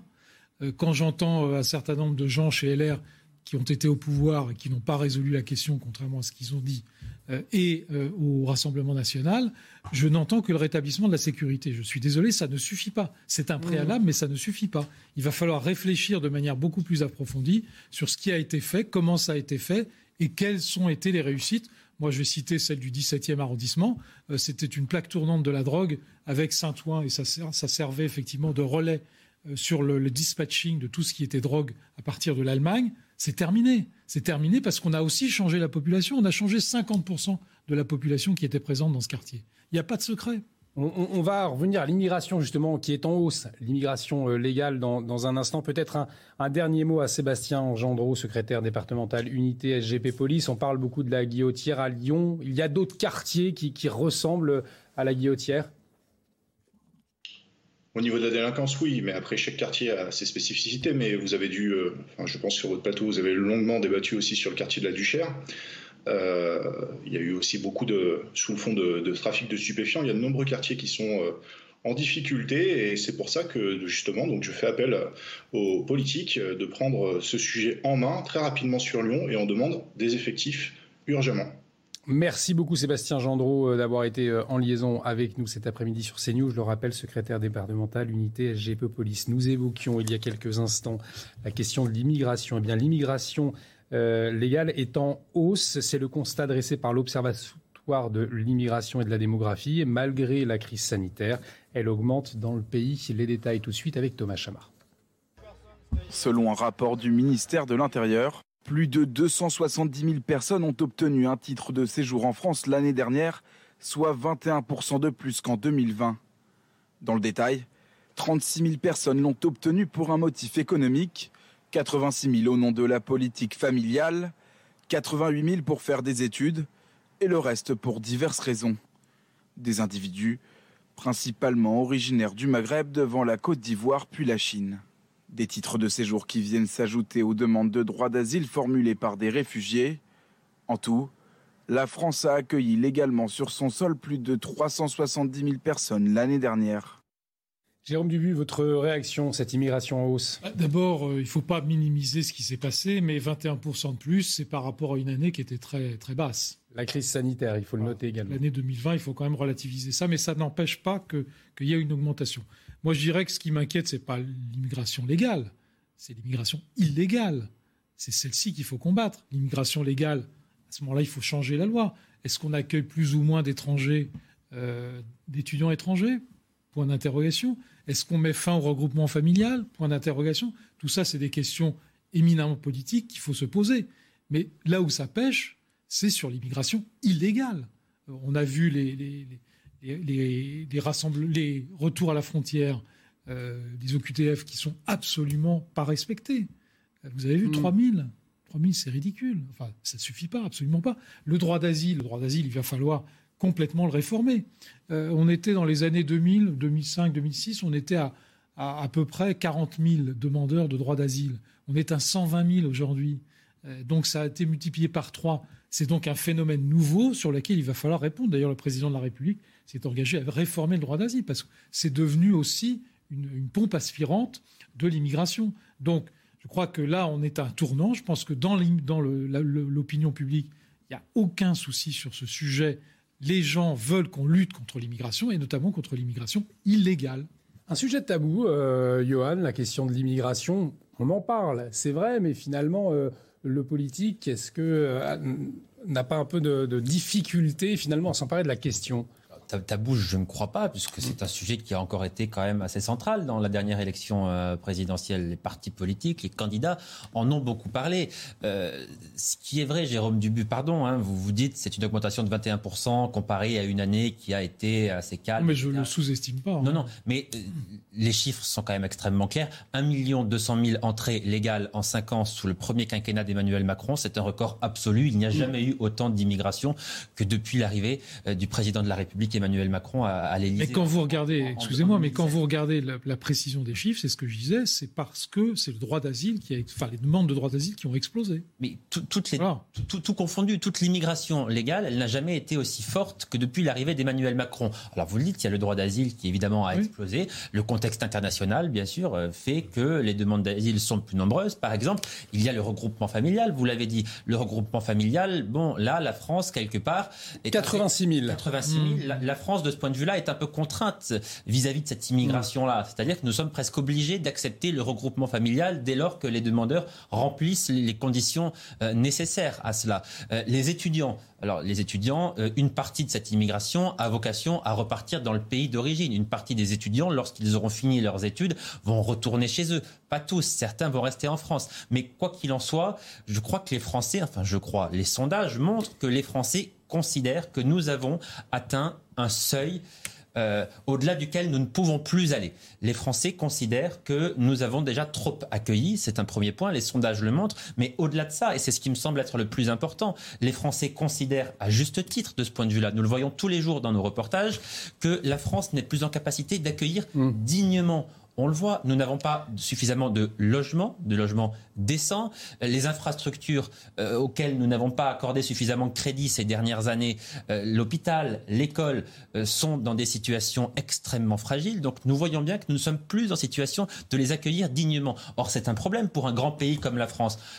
Accueillir ou pas, euh, faut-il le faire? Ça n'est pas à moi de le dire. Mais je crois qu'un pays comme la France, dès lors qu'il accepte de recevoir ces populations immigrées, devrait pouvoir le faire dans des conditions dignes, humainement dignes. Ça n'est plus le cas aujourd'hui. donc il faut prendre des mesures. La France n'a plus les moyens d'accueillir autant de monde aujourd'hui. On n'a pas les infrastructures. Jérôme Michel Rocard le disait déjà quand il était Premier ministre en 1988, quand il est arrivé, il a dit la France n'a plus les moyens d'accueillir toute la misère. Il appelait ça la misère du monde. Bon, on est en 2022, donc le problème ne se pose pas euh, aujourd'hui, il se pose depuis des années. Simplement, le débat est faussé, si vous voulez, parce que d'un côté, on a euh, le Rassemblement national qui en a fait son, cheval de bataille, si je puis dire, et à juste titre parce qu'ils ont eu des progressions électorales en fonction de l'augmentation de l'immigration. Si vous regardez les deux courbes, elles sont quasiment parallèles. Bon, donc, d'un point de vue politique, ils ont raison, de ce point de vue-là, d'e- d'exploiter ça. Simplement, ça ne fait pas avancer le débat. Or, le débat, il est euh, est-ce que les moyens légaux aujourd'hui de lutter contre l'immigration sont suffisants ou pas? Moi, je pense qu'ils sont suffisants si on applique, si on applique vraiment l'arsenal législatif qui est, euh, qui est actuellement en cours.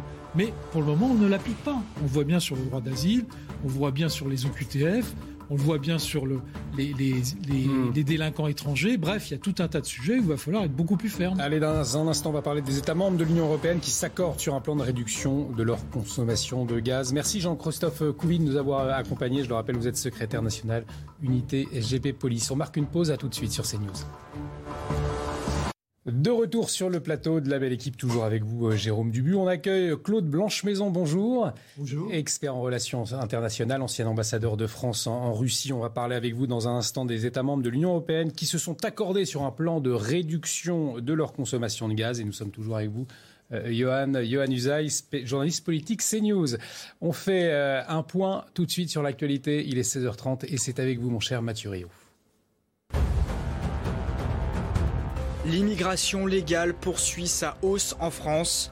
Plus de 270 000 personnes ont obtenu un titre de séjour l'année dernière. C'est 21% de plus qu'en 2020. Des individus principalement originaires du Maghreb, devant la Côte d'Ivoire puis la Chine. Dans le détail, 88 000 personnes ont obtenu un titre pour étudier, 86 000 au nom de la politique familiale, 36 000 pour des raisons économiques. Finalement, pas de contrôle technique pour les deux roues. Un nouveau décret publié aujourd'hui au journal officiel annule le précédent. Le ministre délégué chargé des Transports, Clément Beaune, doit recevoir aujourd'hui les associations de motards à ce sujet. Le Conseil d'État exige que la mesure soit mise en place dès octobre 2022. Vladimir Poutine accueillera son homologue turc Recep Tayyip Erdogan à Sochi en Russie le 5 août. C'est ce qu'a annoncé cet après-midi la présidence turque. Les deux dirigeants se sont déjà vus la semaine dernière en Iran. Un accord avait été trouvé avec l'Ukraine et les Nations Unies pour permettre les exportations de céréales ukrainiennes via la mer Noire. Et la guerre en Ukraine euh, qui impacte directement sur les livraisons de gaz, les États membres de l'Union européenne se sont accordés aujourd'hui sur un plan de réduction de leur consommation de gaz. Ils échangeaient aujourd'hui à Bruxelles dans un contexte tendu puisque plusieurs pays se sont opposés à cette mesure censée permettre euh, à l'Europe d'affronter une éventuelle interruption des approvisionnements russes. Les précisions tout de suite avec Clémence Barbier. Réunis à Bruxelles, les 27 ministres de l'énergie de l'Union européenne devront réduire leur consommation de gaz d'au moins 15% à partir du mois d'août afin de pouvoir passer l'hiver sans pénurie. Une mesure validée quelques heures après l'annonce du géant russe Gazprom d'une nouvelle réduction drastique des livraisons russes à l'Europe. Uh, l'hiver arrive et nous ne savons pas à quel point il fera froid. Mais ce que nous savons avec certitude, c'est que Vladimir Poutine continuera à jouer ses sales jeux en détournant les approvisionnements en gaz. Aujourd'hui, nous passons un cap supplémentaire avec un texte qui va nous permettre de créer cette solidarité européenne qui est absolument essentielle. Au cœur du dispositif européen, et notamment des critiques de la part des pays du sud de l'Europe, la réduction contraignante de 15% de la consommation de gaz. Elle vise à mutualiser l'effort en cas d'urgence pour aider notamment l'Allemagne, très dépendante du gaz russe. Cela montre que l'Europe reste unie, que l'Europe est capable de trouver l'unité et donne un signal fort aussi à Poutine et à la Russie. Vous ne nous diviserez pas. Um, Ce sera finalement le Conseil de l'Union européenne représentant les États membres et non la Commission qui décidera de la mise en œuvre éventuelle des objectifs contraignants. Claude Blanche-Maison, cet accord euh, sur un plan de réduction de, la consommation de gaz des États membres, c'était pas gagné. Et pourtant, il y a eu une unité. C'était important pour faire front face à la Russie. C'était aussi ça l'enjeu? Je crois qu'en effet, il y avait un, défi auquel il fallait euh, répondre, qu'il fallait relever. Mais vous l'avez entendu dans votre reportage, euh, ce n'est plus la Commission qui va décider de combien chaque État va devoir réduire sa consommation, c'est le concert des États membres. Autrement dit, on passe à un système interétatique. Et quand il y a des crises d'une très grande gravité, euh, il, est, arrivé assez fréquemment que euh, l'Union européenne passe à un système interétatique parce que, dans le fond, la coutume est que on s'enferme jusqu'à ce qu'on se mette d'accord. Hmm. Et que quand il le faut, eh bien, il y a des réunions au sommet des conseils européens on arrive toujours à, trouver euh, un accord. En effet, les États membres ne sont pas du tout dans la même situation face à cette réduction. Elle frappe d'abord la plus grande économie euh, de l'Union européenne, euh, l'Allemagne. Elle frappe aussi des pays d'Europe de l'Est qui, pour des raisons historiques, sont branchés sur les fournitures d'hydrocarbures russes. La France, grâce, dans le fond, en grande partie euh, à l'énergie nucléaire, même si la moitié des centrales sont actuellement en, révision, mmh. euh, est un peu protégée de, de, de, de, ces effets. Enfin, elle utilise aussi du, du, gaz, du gaz naturel en provenance de la Russie. Alors effectivement, la, la, la, partie la plus importante de la décision qui est prise aujourd'hui par les ministres de l'énergie à Bruxelles, c'est l'idée euh, de communautariser, d'avoir un pot commun, c'est-à-dire d'échanger euh, des éléments euh, d'énergie, pas forcément du gaz uniquement, de l'électricité aussi, puisque euh, l'un des aspects du fonctionnement de l'Union européenne, c'est l'interconnexion des réseaux électriques. Interconnexion d'ailleurs imparfaite, puisque je crois qu'il y a une vieille réglementation communautaire qui dit qu'elle devrait être de 10% des Mm. capacités des États et qu'elle varie d'un État à l'autre. Il se trouve que j'ai servi en Espagne et que les Espagnols étaient très mécontents puisque pour eux, elle n'était que de 2%. Les, Méditerra- la- la- la- les Pyrénées, ça existe évidemment. Donc les, les États membres sont parfaitement conscients des intérêts majeurs de chaque gouvernement et, et donc ils auront à négocier à négocier une cote mal taillée euh, au fur et à mesure euh, de l'écoulement euh, du temps, parce qu'on ne sait pas exactement quelle sera la réduction finalement.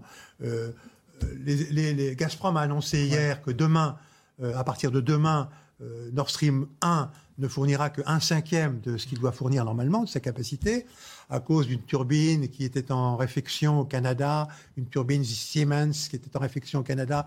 Ça aussi, c'est la mo- mondialisation et qui se trouve bloquée par euh, les sanctions, qui pourraient être débloquées d'ailleurs.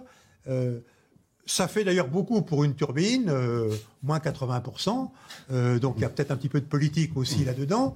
Euh, on verra, parce que effectivement, ceci sera discuté en permanence avec les uns et avec les autres. La France n'était pas favorable, Johan, à cette diminution de 15%. On l'a entendu, c'était pas c'était pas forcément gagné. Parce que la France est dans une situation différente, à l'évidence, de celle de l'Allemagne que vous venez de décrire. Alors que l'Union européenne soit unie dans ces moments et sur ce type de sujet, c'est toujours heureux. Euh, Heureusement, l'Europe ne s'est pas divisée sur ce sujet-là. Ça aurait été un cadeau formidable fait à M. Poutine. Donc il est toujours heureux de voir l'Union européenne unie. Euh, néanmoins, quand la crise sera plus ou moins derrière nous, c'est-à-dire à, à moyen terme, peut-être, peut-être faudra-t-il interroger l'Allemagne euh, sur sa responsabilité dans cette crise énergétique que s'apprête à vivre l'Europe. Euh, interroger la responsabilité de Mme Merkel, qui il y a dix ans a fait euh, le choix un peu inconséquent euh, du point de vue que nous pouvons avoir aujourd'hui de supprimer quasiment le nucléaire allemand sur l'autel d'un accord électoral avec les Verts pour maintenir une coalition au pouvoir. Euh, voilà, c'est comme ça que les choses se sont passées. Euh, alors il y a dix ans, vous allez me dire, on ne pouvait pas imaginer que la situation en Europe serait celle-ci. Néanmoins, gouverner, c'est prévoir. Et l'Allemagne s'est mise dans une situation qui rend les choses pour elle aujourd'hui très difficiles. Mais l'Allemagne, de par ses décisions passées, vient fragiliser également ses partenaires européens. Donc l'Allemagne a une lourde responsabilité que personne n'ose interroger aujourd'hui parce que nous sommes au cœur de cette crise, mais qu'il faudra, me semble-t-il, interroger à moyen terme. La responsabilité de l'Allemagne à interroger à moyen terme, euh, vous rejoignez cette... Ah, écoutez, oui, effectivement, il y a une erreur stratégique majeure de Mme Merkel sur ce sujet de l'énergie, c'est clair, pour effectivement euh, une coalition qui, lui a permis de rester au pouvoir pendant un certain temps supplémentaire. Bon, voilà, mais les prophètes, vous savez, qui vous disent, euh, moi j'avais prévu effectivement la guerre de l'Ukraine, j'avais prévu l'invasion de l'Ukraine, j'avais prévu ceci, j'avais prévu cela. On en compte dans tous les journaux aujourd'hui qui vous racontent qu'effectivement ils avaient écrit ça il y a dix ans et que c'était bien ce qui allait se passer. Donc voilà. Non, moi je, je suis très sceptique sur l'accord d'aujourd'hui. Alors effectivement, il y a un effet d'annonce unitaire euh, de la part de, de l'Union européenne, mais regardez ce qui se passe avec la Hongrie. Je ne sais même pas d'ailleurs quelle était la position de la Hongrie sur ce sujet-là. Ce serait intéressant de le regarder. vous poser la Mais question. La Hongrie, qui fait quand même partie de l'Union européenne jusqu'à nouvel ordre, fait ce qu'elle veut depuis le début. Elle, se- elle marche sur les décisions européennes en matière de- de- de- d'embargo, en matière de réduction des exportations vis-à-vis de, de- de la Russie, en matière de, de- de maintien de son, de son approvisionnement sur l'énergie russe. Elle fait ce qu'elle veut. Bon, eh bien, je pense que ça va continuer. Claude Blanche-Maison, comment l'expliquer? Parce qu'on parle d'unité, effectivement, mais la Hongrie... Bon, Monsieur, Euh, Orban, Monsieur Orban est un, est, un, est un président un petit peu particulier. Euh, évidemment, il a été réélu avec une grande majorité, donc il est tout à fait légitime et il s'exprime au nom de la population hongroise. Cela dit, moi je constate qu'il ne dit pas exactement la même chose lorsqu'il est euh, chez lui à Budapest et lorsqu'il est à Bruxelles. Et il y a peut-être une raison à cela, c'est que la Hongrie reçoit des fonds considérables de l'Union européenne et qu'il n'est pas question qu'à un moment ou à un autre, ce serait une catastrophe pour la Hongrie si la Commission coupait le robinet euh, des fonds. Et elle pourrait couper le- la commission ce robinet Ben, à bien entendu, elle l'a déjà menacé un certain nombre de fois sur d'autres sujets, sur des sujets euh, de- d'indépendance de, la justice, sur des sujets euh, droits de l'homme. Et euh, euh, Monsieur Orban est toujours euh, parvenu à trouver un compromis. Alors en effet, la vertu des, des conseils européens, c'est-à-dire des réunions de chefs d'État et de gouvernement, c'est que chacun, étant bien conscient des difficultés qu'il y a à tenir ce poste, des difficultés politiques, tient compte des difficultés des autres. Et donc la Hongrie, à chaque fois, a obtenu des exemptions partielles de la discipline qui s'imposait aux autres. Mais pour la Hongrie, l'élément essentiel, c'est de recevoir les fonds de Bruxelles. Et par conséquent, elle est prête à faire beaucoup de concessions pour que ce flux financier ne s'interrompe pas. La, la Hongrie euh, est européenne en réalité pour ces raisons-là, pour des raisons extrêmement pragmatiques, qui sont des raisons financières. Alors, sur le plan des valeurs, elle a en effet euh, une position qui est un peu dissidente par rapport aux autres, mais à chaque fois qu'il est question d'une interruption des aides financières, eh bien, M. Orban met de l'eau dans son vin. Mais M. Orban qui a prononcé cette phrase, vous allez voir, tout à fait choquante, c'était samedi dernier, je ne comprends pas comment ça peut être imposé, même si l'Allemagne, par son histoire, dispose d'un savoir-faire. Il s'exprimait à propos de la réduction de la consommation de gaz en Europe. Euh, typiquement. Non, mais c'est exactement ce que je vous dis. C'est-à-dire que M. Orban mange à tous les râteliers, il fait des concessions formelles euh, de communication. En réalité, euh, rentrer chez lui, vous avez parfaitement raison, il fait exactement ce qu'il veut, il continue sa politique quoi qu'il arrive. Et donc moi, je pense qu'il y a d'autres États qui, euh, malgré le fait qu'on leur demande de baisser de 15% leur consommation et leur approvisionnement euh, en matière de gaz, ne le feront pas. L'Allemagne ne le fera jamais.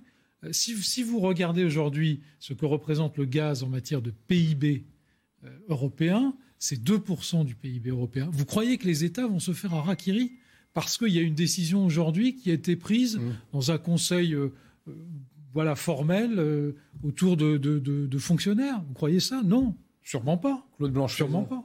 L'Allemagne va faire des horreurs sur le plan écologique. Elle va rouvrir des centrales à charbon, même des centrales à lignite. C'est ce qui y a de pire, c'est ce qui pollue le plus. Et elle va le faire parce qu'elle n'aura pas le choix. Mais en effet, il n'est de l'intérêt de personne que l'économie allemande, qui est la plus puissante de, l'Union européenne, euh, entre, euh, entre en récession. Et par conséquent, il faudra bien trouver des accommodements. Je pense que, euh, cela dit, il y a dans la coalition au pouvoir en Allemagne des, des, Verts, des, écologistes, et que dans le fond, c'est plutôt une bonne chose parce que eux sont très conscients du fait qu'il faut faire des économies d'énergie et qu'à long terme, il faut décarboner nos énergies.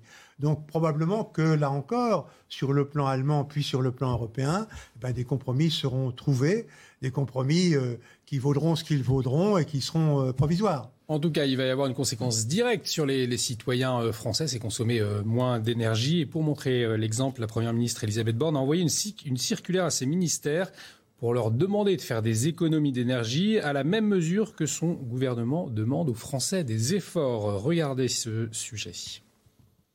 Pour ces ministères, la Première ministre réclame le devoir d'exemplarité. Face aux tensions sur l'énergie, Elisabeth Borne exige des administrations publiques 10% d'économie d'énergie d'ici deux ans. Les tensions internationales ainsi que l'indisponibilité d'une partie du parc nucléaire français nous imposent un effort sans précédent en matière de sobriété énergétique. En visite à Bruxelles pour discuter de ces sujets avec ses homologues européens, la ministre de la Transition écologique défend les efforts de l'État français. L'État, les administrations, les ministères, c'est des centaines de milliers d'emplois, c'est des millions de mètres carrés qui sont euh, chauffés, qui sont euh, occupés, et nous avons une responsabilité euh, dans la réduction de l'empreinte carbone de notre pays. Pour y arriver, la chef du gouvernement dresse une liste de mesures à prendre immédiatement. Limiter l'utilisation de la climatisation en dessous de 26 degrés et du chauffage au-dessus de 19 degrés, inciter les agents des administrations à recourir à des mobilités durables pour venir au travail, ou encore engager le renouvellement du parc automobile des administrations en privilégiant les véhicules à faible émission. Depuis 15 jours, le gouvernement incite les Français à faire des efforts de sobriété énergétique. Reste à lui désormais de s'appliquer ses propres conseils. Il y a une réelle volonté politique d'exemplarité euh, aujourd'hui où on est un peu dans un effet de communication au vu du contexte on est aussi dans un effet de communication, mais c'est important, la communication, montrer l'exemple en période de crise. Quand vous allez demander aux Français, en quelque sorte, de serrer un peu la ceinture, il est important que les Français puissent voir que tout le monde est dans le même bateau et que ça fonctionne aussi bien pour les membres du gouvernement, pour les administrations.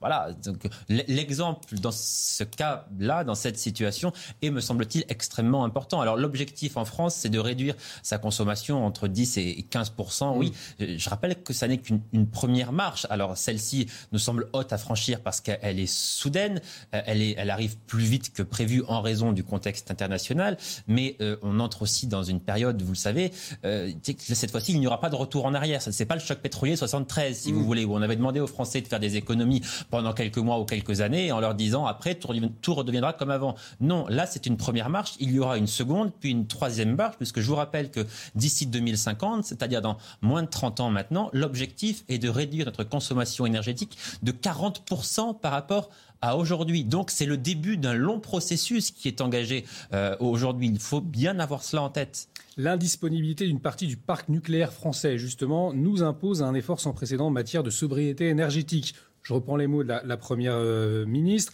Euh, là encore, Jérôme Dubu, il va falloir se, projeter plus de nucléaire à l'avenir?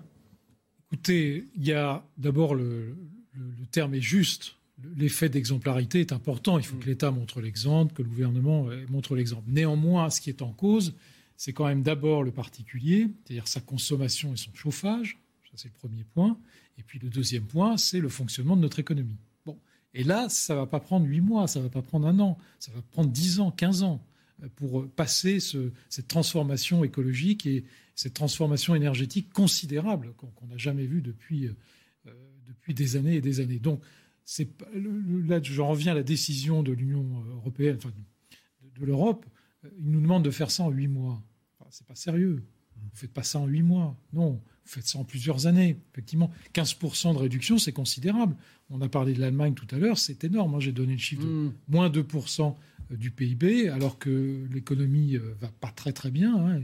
Elle est plutôt euh, en récession, euh, du fait d'ailleurs en partie de cette guerre ukrainienne. Donc, faisons attention. Ça ne se fait pas comme ça du jour au lendemain. Par exemple, quand vous prenez une chaîne de fabrication de voitures électriques, vous ne transformez pas une chaîne dans l'industrie automobile, vous ne transformez pas une chaîne en huit mois. Mois, c'est pas vrai. Ça demande des années et des investissements colossaux. Claude Blanche-Maison.